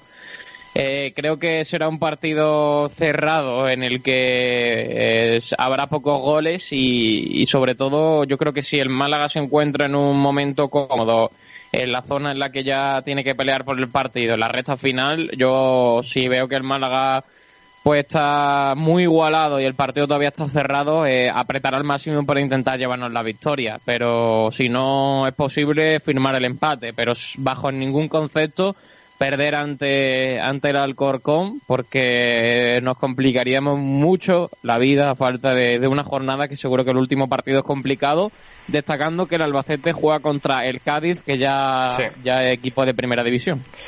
Eh, Nahuel. Básicamente centrarme en la idea de que el Málaga tiene que jugar una, el próximo partido como si fuera una final. Al fin y al cabo, es, creo que tiene hasta más importancia que una final, porque una final se puede ganar o perder, pero un descenso a, segunda B liquidaría totalmente al Málaga y entraría en un hoyo del cual no saldría hasta dentro de mucho, mucho tiempo. Eh, todos conocemos la dificultad de, mm, del Alcorcón, que es un equipo, como ha dicho Robbie, de los más difíciles de, de ganar, el mejor visitante de la categoría. Pero vamos a pensar en positivo el Málaga, si están todos los jugadores a, muerte, pueden ganar tranquilamente. Ha ganado hace, no mucho contra el Girona, ha ganado no mucho contra, contra el Deportivo La Coruña y un solo punto le daría al Málaga esa, ese aire que necesitaría para la permanencia. Vale, pues esos son los cálculos que, mm, que tenemos encima de la mesa para la próxima jornada, como digo, el viernes 17 de julio a las 9 de la noche, ese horario unificado donde se va a jugar eh, gran parte de la temporada para el Málaga y bueno, y sus rivales directos por la permanencia. Vamos a pasar ahora sí al Chumbo y Biznaga, con el que vamos a poner punto y final a, esta, a este programa en, en la parte del Málaga. Y os pregunto ya, chicos, eh, vamos a ir intercalándolo con los eh, oyentes. Sergio, ¿vale? Tenlo preparado por ahí. Te pregunto a ti, Roby, primero, Chumbo y Biznaga, el peor y el mejor del partido ayer en el Málaga. Pues el chumbo yo creo que se lo voy a dar a Diego González. Eh, ya lo he comentado antes, cada vez que ha sido Diego González titular, eh, creo que hemos perdido todos los partidos, si acaso habremos empatado alguno, no lo sé. Y ayer eh, todo el equipo estuvo bastante mal, pero yo creo que Diego, como he dicho, se le notó un pasito por debajo incluso de, de lo que estuvo todo el equipo. Y la Biznaga, el problema es que ayer fue un partido muy malo, es imposible sacar prácticamente alguien que destacara por encima de todos, así que se la voy a dar a Katie simplemente porque mm, al menos anotó un gol. Mm, es una excusa un poco, un, poco rara, pero bueno, vamos a rescatar algo positivo. KD anotó un gol, no sé si, no recuerdo si es el primero de esta temporada o el segundo, no, no lo recuerdo. Yo creo que es el primero. Es posible, sí, que sea el primero, después lo, lo confirmo. Pero bueno, voy a, voy a sacar ese punto positivo para él y por eso le voy a dar la, la biznaga, pero por mí la dejaría desierta ayer. Vale, eh, Sergio, vamos a leer oyentes. Pues leemos oyentes, Kiko García dice, no vale el chumbo al entrenador, no, como no vale el chumbo al entrenador me lo ahorro. Imposible saber quién estuvo peor. La biznaga también complicada, quizás Katie, que al menos peleó, aunque sigue siendo bastante cabra loca. Hay que meditar muchas cosas cuando nos salvemos. Robbie, mal partido en líneas generales. El chumbo para Diego, para Diego González. Daría muchos motivos, pero solo doy uno. Cuando juega, no ganamos. Por confinamiento me refiero. Y Biznaga no se me ocurre nadie, la verdad, por decir uno Cady por el gol. Julio Portavale, el equipo salió a empatar y perdió. Tanto jugadores como entrenadores no estuvieron a la altura del partido. Chumbo para Diego, que tuvo dos fallos garrafales, sobre todo, eh, sobre todo de colocación en la defensa de tres. Mi Biznaga por primera vez se queda desierta. José Manuel dice, un equipo que se juega la vida no puede hacer cuatro faltas en 80 minutos. La idea de actitud de algunos jugadores, la idea de la actitud de algunos jugadores de sal- da, da idea de la actitud de algunos jugadores de salón. Chumbo para buena cosa por no aportar nada, aunque Buena. otros como Sadiku también se lo merecerían. Buena decía- cosa. Buena cosa. Ojo, ¿eh? Me, me gusta, ¿eh? Me gusta ese, Málaga, ¿eh? ese renombre, me gusta ese renombre, ¿eh? Eh, esto puedo hacer chistes, ¿eh? Buenísimo, buenísimo, me encanta. Eh, Nahuel, tu chumbo y biznaga. Rumba. Espera, espera, ahora seguimos. Dice, chumbo para todo el equipo. Ni a, ni a Katie los, los, y ni a Katie, lo salvo por el gol. Ni a Katie lo salvo por el gol, dice. Y Biznaga y por dársela a alguien a Cifu. Eh, Sergio, Valle, Sergio, un momento. Vamos a escuchar, vamos a intercalar, ¿vale? Eh, Nahuel, tu chumbo y biznaga. Yo creo que el chumbo es difícil dárselo a uno. Yo creo que se lo daría a todo el equipo. Pero si tendría que decantarme por uno sería a, Diego por el error del primer gol, que es eh, un error increíble. Y ya no es solo el, Diego que estábamos, que vimos ayer, sino es el Diego que, que estamos, estamos viendo últimamente. No, no es un jugador como planteamos al principio de temporada, no es to- todo lo seguro que, que queríamos y se le ve que cuando juegue, cuando vuelva Luis Hernández o incluso si el entrenador confía más en Miquel Villanueva, Diego González sobra en el, en el 11. Y eh, la biznaga, yo creo que de lo mejor del Málaga ha sido Juan Piañor, que ha sido el único que ha intentado algo distinto, ha intentado dar un, cambiar la, revertir la situación en el partido, pero ha sido nula puesto que ha estado solo, al fin y al cabo, en el partido. Pues sí. Eh, mira, voy a leer rápidamente eh, en Facebook Live, donde saludamos a todos los que nos estáis escuchando en directo. Os digo un poquito mensajes, pero bueno, eh, eh, tenemos uno aquí de mi- José Miguel González Pérez, que dice, el partido me pareció malísimo. Parecía un, sol- un partido soltero contra casados. La Liga Smartbank da asco. La igualdad es por lo mediocre que son los equipos, porque calidad hay la justita y necesaria. Hombre, yo creo que nivel hay, ¿no, chicos? ¿Qué os parece? Ayer se vio que había nivel en, el- en un equipo que... Ah, en un equipo, no, en otro no. La categoría, ¿eh? Sí, sí, es verdad, sí. Eh, bueno, yo creo que el partido fue malo del Málaga. El Sporting yo creo que estuvo muy serio y hizo un partido muy completo en líneas generales. Eh, Sergio, leemos más oyentes. Pues eh, tenemos el último, que es Diego Pérez Valle. Dice que nada para Katie maquillar el resultado. Y Chumbo podría dar para medio equipo, pero se lo doy a Benquemasa porque su aportación es nula.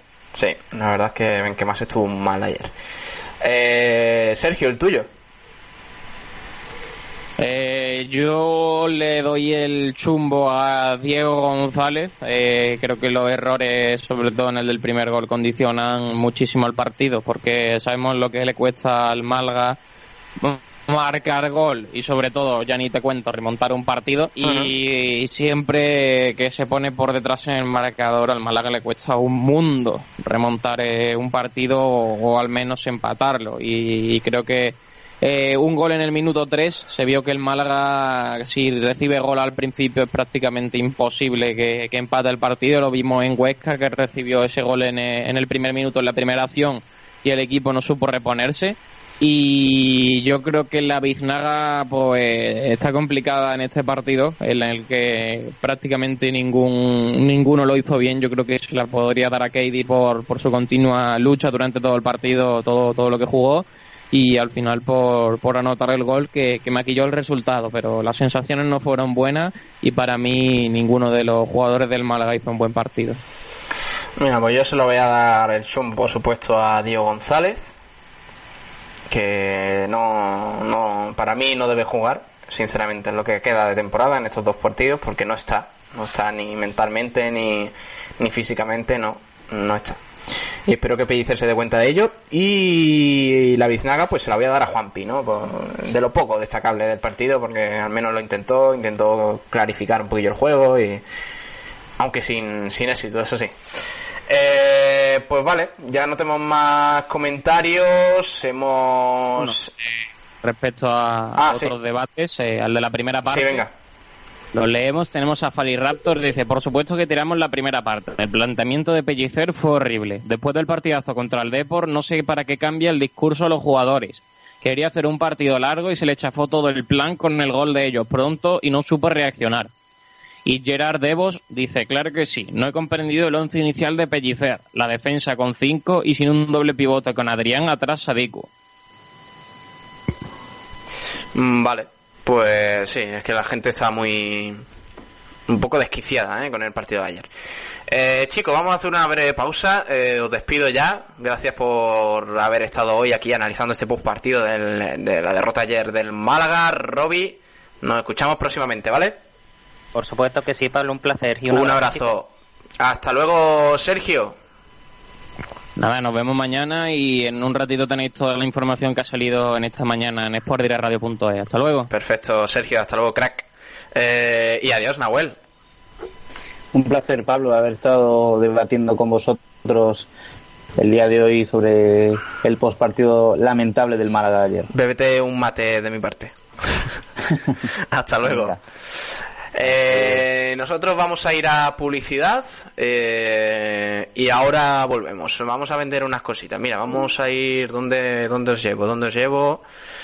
Pues aquí, a Gómez del Pozo, venga. Los jamones embutidos Gómez del Pozo están listos para ti. Te están esperando con el mejor sabor, con todo el aroma y calidad que nos caracteriza. 50 años dedicados a ofrecer la mayor selección en nuestros productos. Hemos aunado la tradición y el buen hacer de los artesanos y la vanguardia de las nuevas tecnologías al servicio de la industria.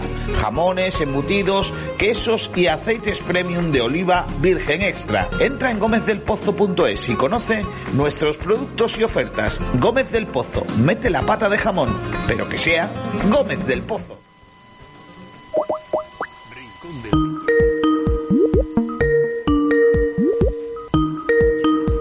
Experiencias, leyendas, aventuras, misterios, atardeceres, tradición, sueños, colores, historia, momentos y recuerdos. Rincón de la Victoria, lleno de vida. De lunes a viernes, de 12 a 2 de la tarde, Frecuencia Malaguista. La información del Málaga en tu idioma. Yo le voy a poner un 2 a 0. Vamos a ganar por más de un gol. Dice muñeca. Pues es que esta vez sí la vamos a meter. Vamos a que- tenerla, vamos a meter. Es que la gente se piensa que hemos cambiado de entrenador. Jugamos con Muñiz y 1-0 y para casa. Frecuencia malaguista, otra forma de hacer deporte. Sport Direct Radio. Pescados y mariscos Jacobo. La mejor calidad, precio y atención personal. Pescados frescos de nuestras costas, recién traídos de la lonja. Mariscos de la caleta de Vélez. Tenemos una amplia selección de congelados. Puedes visitarnos en el mercado de Ciudad Jardín, Avenida del Mediterráneo en Rincón de la Victoria, la parada del bus y a partir de junio en la Cala del Moral. Recuerda, la mejor calidad, precio y atención personal en Pescados y Mariscos Jacobo.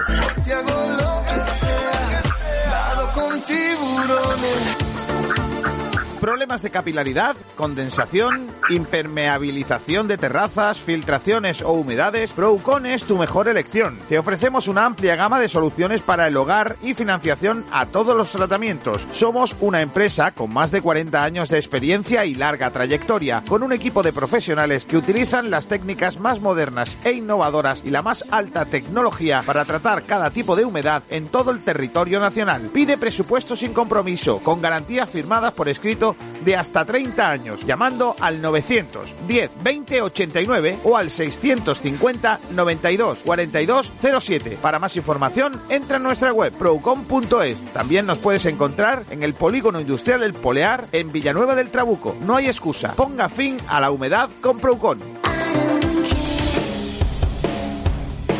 Nos hemos renovado. En Bazar San José llevamos más de 30 años asesorándote con tus equipos de hogar. Somos especialistas en electrodomésticos, buscando siempre la mejor relación entre calidad, servicio y precio bajo. Ven, déjanos sorprenderte. Estamos en Avenida de la Constitución 20 de Arroyo de la Miel. Teléfono 952 44 29 58. Bazar San José, profesionales de los electrodomésticos.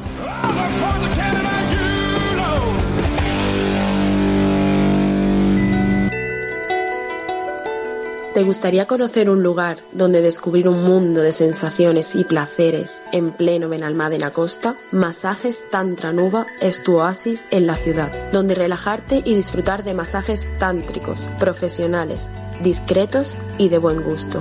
Masajes a cuatro manos para parejas, a hombres y mujeres. Llámanos o contacta vía WhatsApp al 649-808-695. Descúbrenos también en masajestantranuba.es, el lugar donde acabar con tus tensiones. Hay chiringuitos de segunda, de primera y de Champions. Y en la Champions de los chiringuitos está Chiringuito Marina Playa. En la playa de Torre de Benagalbón, en Rincón de la Victoria, es el lugar ideal para poder degustar una gran variedad de riquísimos pescados y mariscos, disfrutando de unas maravillosas vistas al mar. Y después del almuerzo o la cena, no hay nada mejor que una inolvidable sobremesa en nuestro espacio chill out. Chiringuito Marina Playa, en la Champions de los chiringuitos.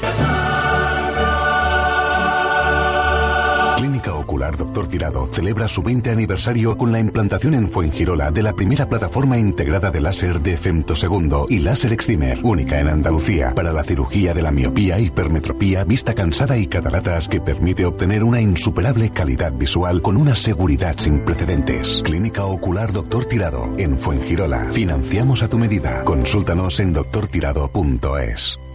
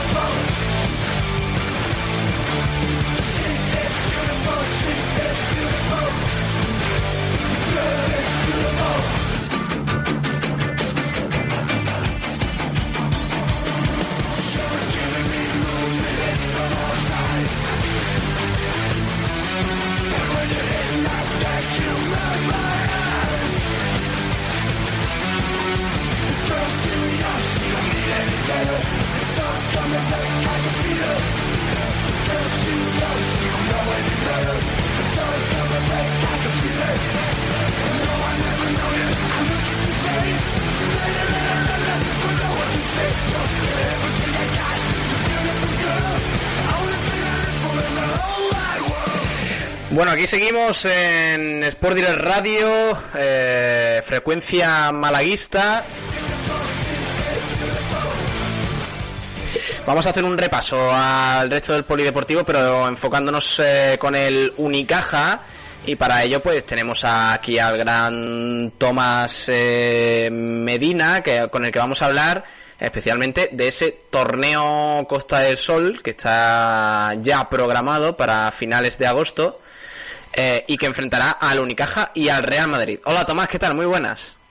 Hola, muy buenas tardes, Pablo. Eh, como digo, la Diputación de Málaga que celebrará el décimo aniversario de esta competición el 29 de agosto en el Palacio de Deportes de, de Málaga. Eh, este año, debido a las circunstancias eh, impuestas por la crisis sanitaria, la competición tendrá un único partido que enfrentará al Unicaja y al Real Madrid.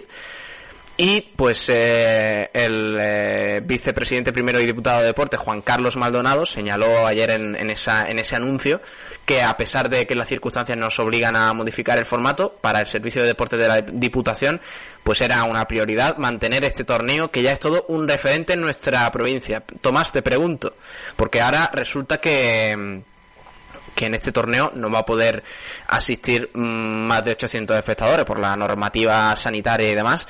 Eh, ¿Qué te parece? ¿Lo ves un poco precipitado que ya puedan acudir, ir acudiendo al menos eh, espectadores a, los pabellones? Hombre, yo no sé, yo creo que lo primero que tiene que producirse es la autorización de, del gobierno. Entonces el gobierno es el que tiene la última palabra, puesto que de momento los partidos, digamos, indoor o en pabellones eh, no está autorizado el público. Y aunque el pabellón sea para 11.000 espectadores, pues ni 800 ni 700 ni los amigos del presidente de la Diputación. Ahí no puede ir ninguno. Eh, entonces, bueno, pues veremos si el tema de, de espectadores es eh, realmente está tiene autorización para hacerse y después, bueno, pues el torneo Costa del Sol un torneo que se está consolidando, no en vano lleva ya 10 años jugándose desde los inicios. Y bueno, pues eh, hasta ahora siempre el, campeón del año anterior forma parte en un triangular de, de tres partidos. Este año, con el tema de no poder traer equipos de fuera, se va a quedar solamente en un solo partido y bueno, pues va a ser Real Madrid. Yo creo que va a ser una buena piedra de toque para ver cómo van lo, las plantillas de ambos clubes eh, con prácticamente casi un mes de, o, medio mes más bien, de entrenamiento, mmm, qué es lo que se va a tener, porque si tenemos en cuenta que va a ser para el día nuevo, día 10 de agosto, cuando los, los jugadores eh, por lo menos aquí en Málaga, pasen las correspondientes revisiones médicas y se incorporen al, al, al devenir de la, de la siguiente temporada, pues poco más o menos llevarán una, una semana y media, dos semanas entrenando.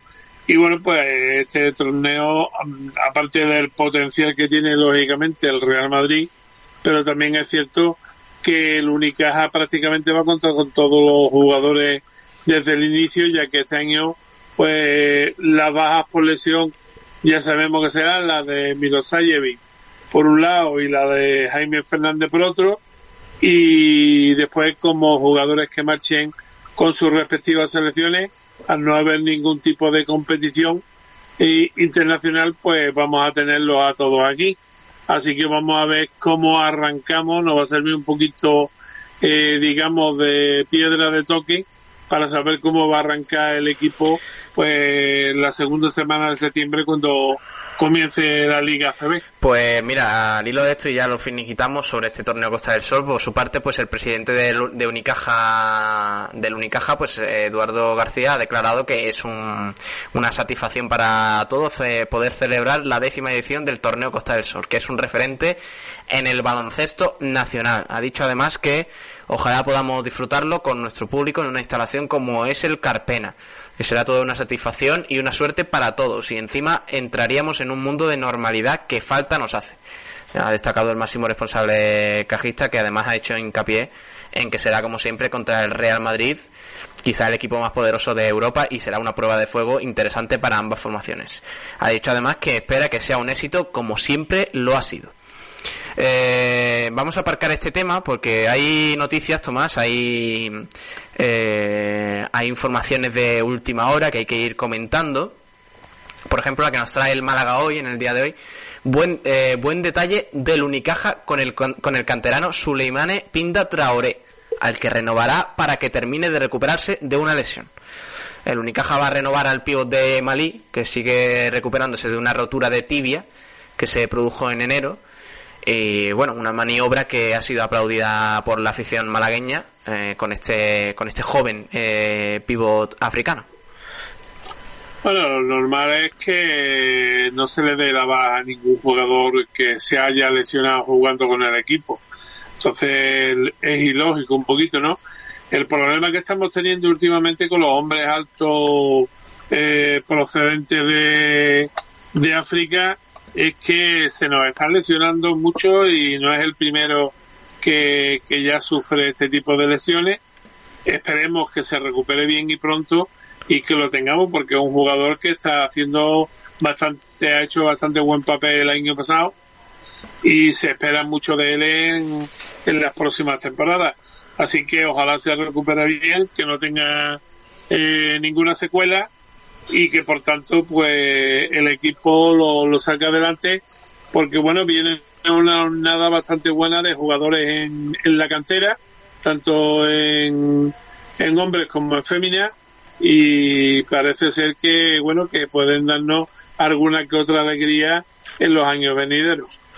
Eh, además, eh, también tenemos que comentar una noticia importante que eh, corresponde pues eh, a la plantilla de Luis Casimiro, porque Tomás, eh, yo creo que ya lo intuíamos, pero Marco Simonovic pues finalmente no, no ha renovado con el, con el Unicaja, se acabó su contrato y el club ni, ni el club ni el jugador pues han tendido han tendido la mano para, para continuar y prolongar ese, esa vinculación eh, entre ambas partes por tanto Marco Simonovic ya tiene nueve, nuevo equipo ¿eh? y no es eh, un equipo cualquiera ha firmado por dos temporadas con el Estrella Roja de Belgrado eh, al que vuelve porque ya estuvo en una etapa allí y por tanto pues Simonovic que ha sido un tanto irregular desde su llegada a Málaga, tampoco es que haya podido jugar mucho por el parón por el coronavirus, pero Simonovic, este veterano alero que volverá a jugar la Euroliga, Tomás.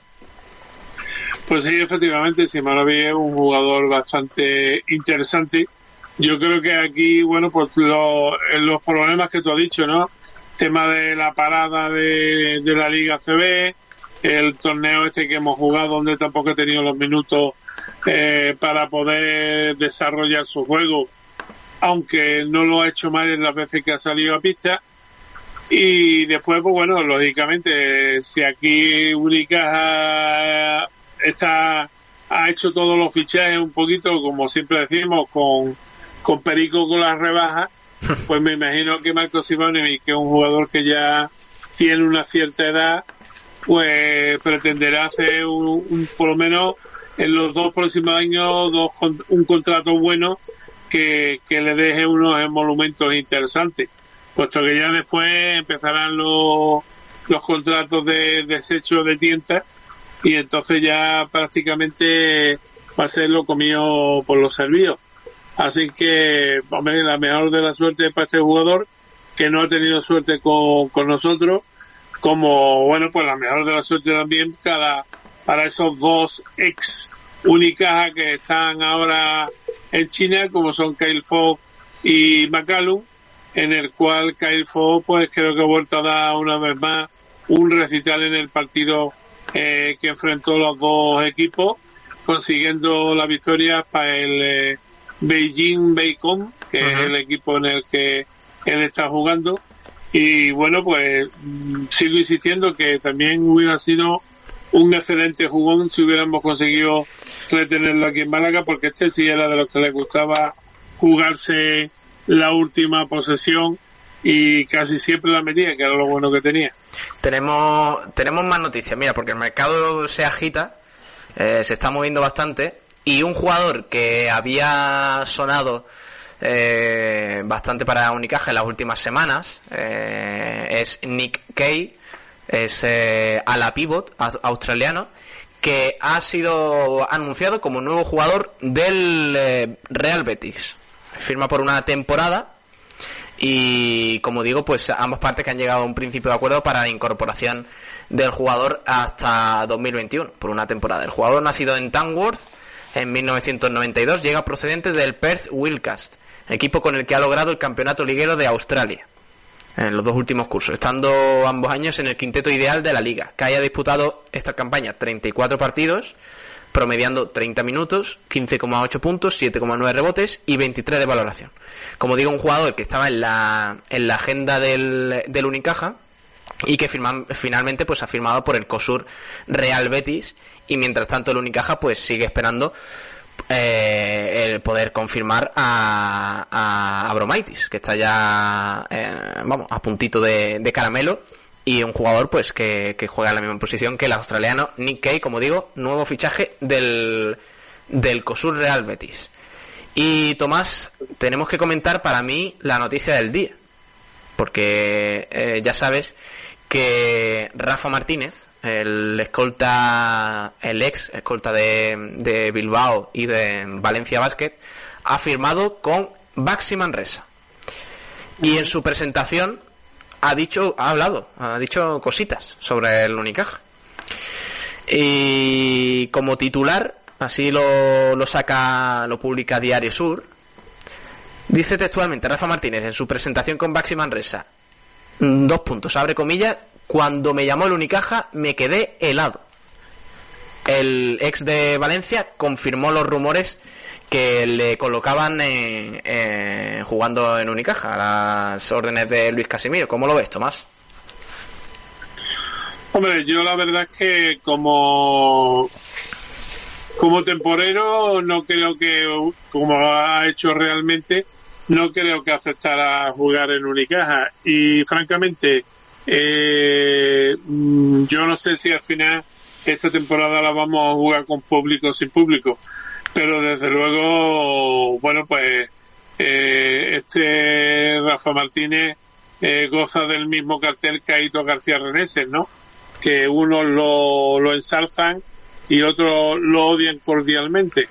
Yo desde luego no lo veo aquí, porque además en su momento tuvo la oportunidad de venir aquí y prefirió irse a Valencia y bueno, pues cobrar eh, un poquito menos de lo que le daba el Unicaja, pero le pusieron un, un par de supermercados de la cadena Mercadona que de los que él hacía caja iba trincando también otra parte, por lo tanto iba muy muy superior. Entonces eh, es un jugador. Lo primero que a mí me llama la atención es que Unicaja le hiciera cualquier propuesta, porque ha despreciado siempre a Unicaja, a su afición. Sí, de hecho, ha mm, sido un jugador que se ha implicado muchísimo siempre en los partidos de del Valencia Unicaja, ¿no? Eh, si normalmente eh, juegas a 8, en todos los partidos del Unicaja iba a 12. De hecho, Tomás, en, en el tercer partido de la final de la Eurocup entre Valencia y Unicaja, el partido se calentó mucho por él, porque se encaró en numerosas ocasiones con Nemanja Nedovic y, y hubo, hubo bastante roce ahí, por eso extraña y, y él mismo se ha quedado bastante sorprendido de ese interés del Unicaja, como digo, el jugador catalán que en su presentación con Baxi Manresa pues explicó que el club malagueño le sondeó como refuerzo temporal por las lesiones de Jaime Fernández y Dragan Milosavljevic. Eh, dice, a- amplía la información, textualmente dice eh, Rafa Martínez, me llamó el Unicaja y me sorprendió, teniendo 38 años. Me quedé un poco helado y los tenía que escuchar, pero mi cabeza decía que tenía que volver y al final era Manresa o nada. Afirma Rafa Martínez. El jugador no habla de ofertas, pero sí de un contacto con el conjunto malagueño, al menos de forma temporal, para cubrir esas bajas de, del eh, serbio Milosavljevic y de Jaime Fernández. Yo vuelvo a reiterarme lo que lo que te he dicho. Me- posiblemente la habrá. A mí yo, desde luego, hay algunas cosas que sigo sin entenderla la- en la política de fichajes de Unicaja y es, por ejemplo, pues que ya lo comentamos ayer, creo, eh, se tenga que buscar eh, para darle oportunidades a figuras emergentes de otras ligas inferiores como la francesa este año y mm, de, denostemos o dejemos a un lado a, jugadores que tienen un futuro prometedor como el caso de, de su sobrino además en este caso el sobrino del director eh, deportivo. Y mm, yo, no- yo la verdad es que no entiendo que aquí ven, le demos mm, cancha a jugadores que vienen eh, sin experiencia en la ACB, el primer año que han salido de la universidad, etcétera, etcétera, etcétera, o que vienen de otras ligas donde no existe la misma competitividad que existe aquí en Málaga.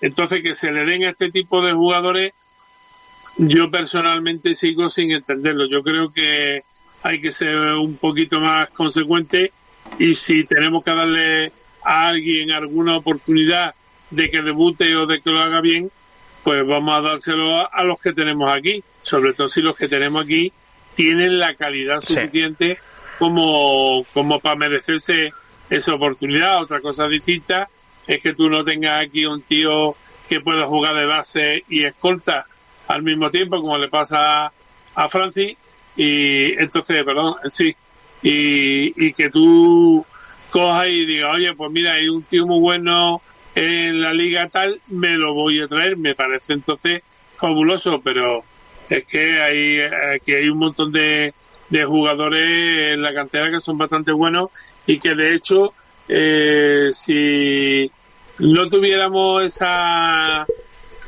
ínfula en muchas ocasiones de que somos un equipo de Euroliga, nosotros somos ahora mismo el quinto o el sexto presupuesto de la Liga CB y podemos aspirar pues a intentar meternos entre los ocho primeros para jugar un playoff, estar entre los ocho primeros para jugar una copa y si somos capaces en la Eurocup de hacer una buena temporada, pues intentar eh, volver a dar el salto a la Euroliga, pero la prueba la tiene que los años que hemos estado en Euroliga se ha subido el presupuesto en 3 o 4 o 5 millones de euros, se han hecho plantillas de 14 o 15 jugadores y después al año siguiente cuando hemos vuelto a la Eurocup pues esos 4 o 5 millones se han vuelto a perder. O sea que somos un equipo ahora mismo mientras no solucionemos el tema económico de una forma definitiva, eh, somos eh, por debajo del sexto puesto en ACB y entonces ahí es donde tenemos que estar. Entonces si se nos llena la boca o se le llena la boca a, a todos los directivos a los que le meten eh, la alcachofa por delante para hacerle una entrevista diciendo que somos un equipo de cantera, que tenemos una cantera maravillosa, etcétera, etcétera, etcétera, pues lógicamente hay que demostrarlo con hechos, Hmm. porque la verdad es que ahora mismo seguimos siendo un equipo de chequera, Sí. no de cantera.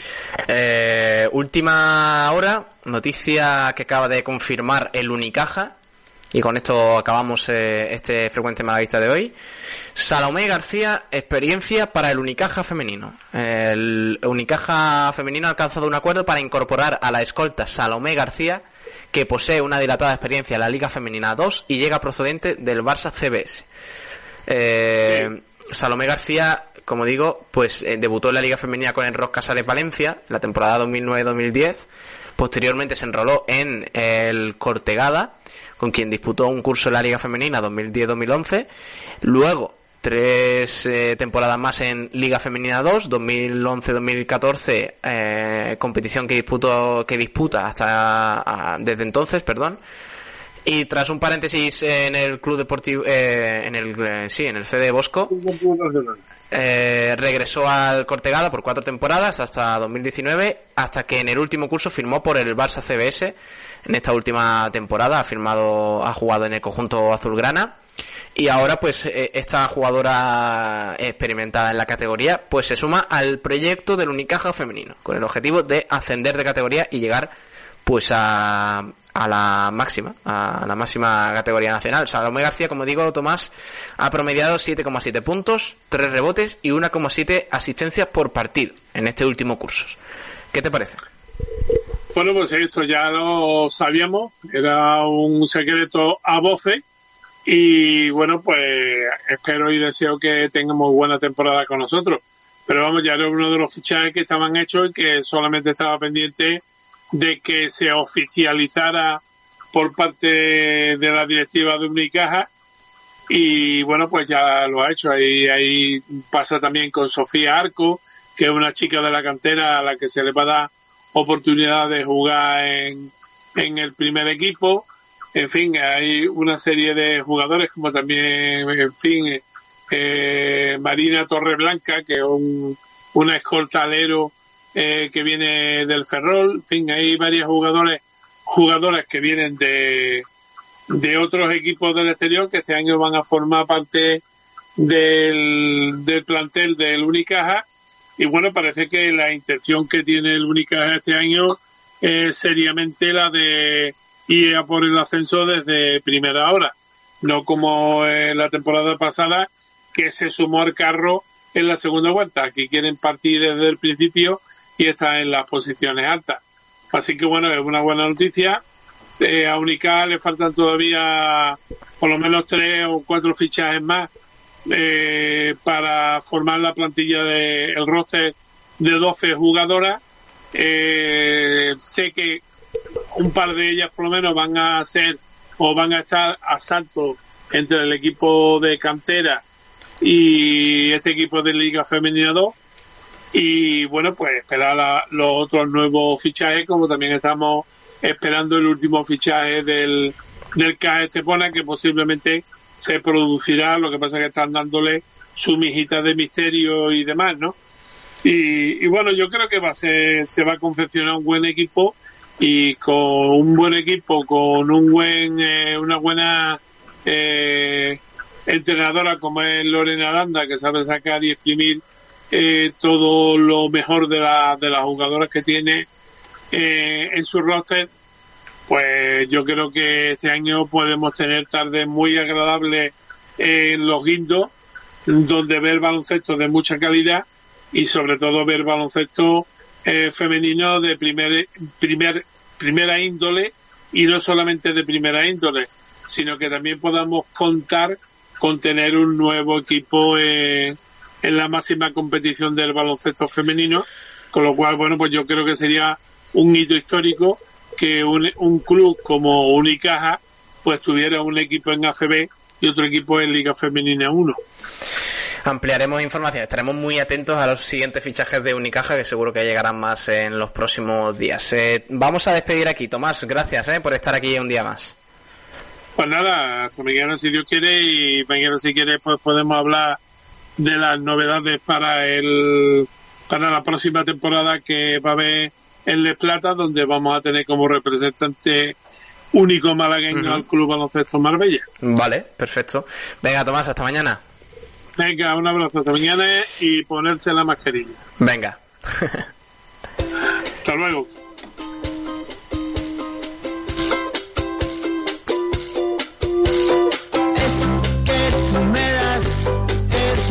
Mucho más de lo que pido. Todo lo que me das es lo que ahora necesito. Eso que tú me das no creo Bueno, hoy eh, ha sido un programa muy intenso, muy completo. que me das. Hemos hecho análisis del postpartido de la derrota de ayer del Málaga en el Molinón. Hemos eh, hablado de Pellicer, de si tiene culpa, de, de los jugadores. Hemos elegido Chumbo y Biznaga. Lo mejor que me ha dado la vida. Y bueno, pues también hemos eh, sacado la calculadora para ver eh, qué tiene que pasar en la próxima jornada con el objetivo de que el Málaga selle la permanencia cuanto antes, que le está costando.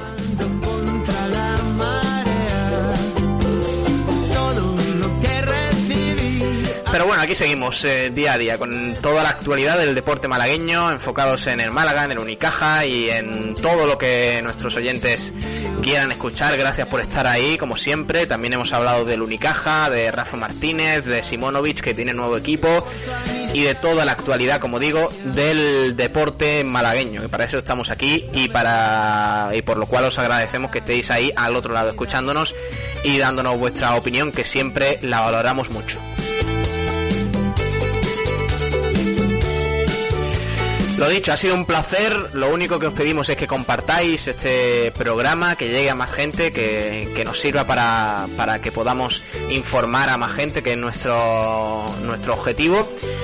Y nada más, ha sido un placer de parte de Pablo Gilmora y el resto del equipo de Sport Direct Radio. Nos escuchamos próximamente, mañana más, otro frecuencia malaguista a partir de las 12 de la mañana. Ya sabéis que hoy no hay jornada de primera y segunda división, ya volvemos el jueves con esa jornada unificada y el viernes juega el Málaga de nuevo, pero mañana más frecuencia malaguista, a partir de las 12 y hasta las 2 de la tarde.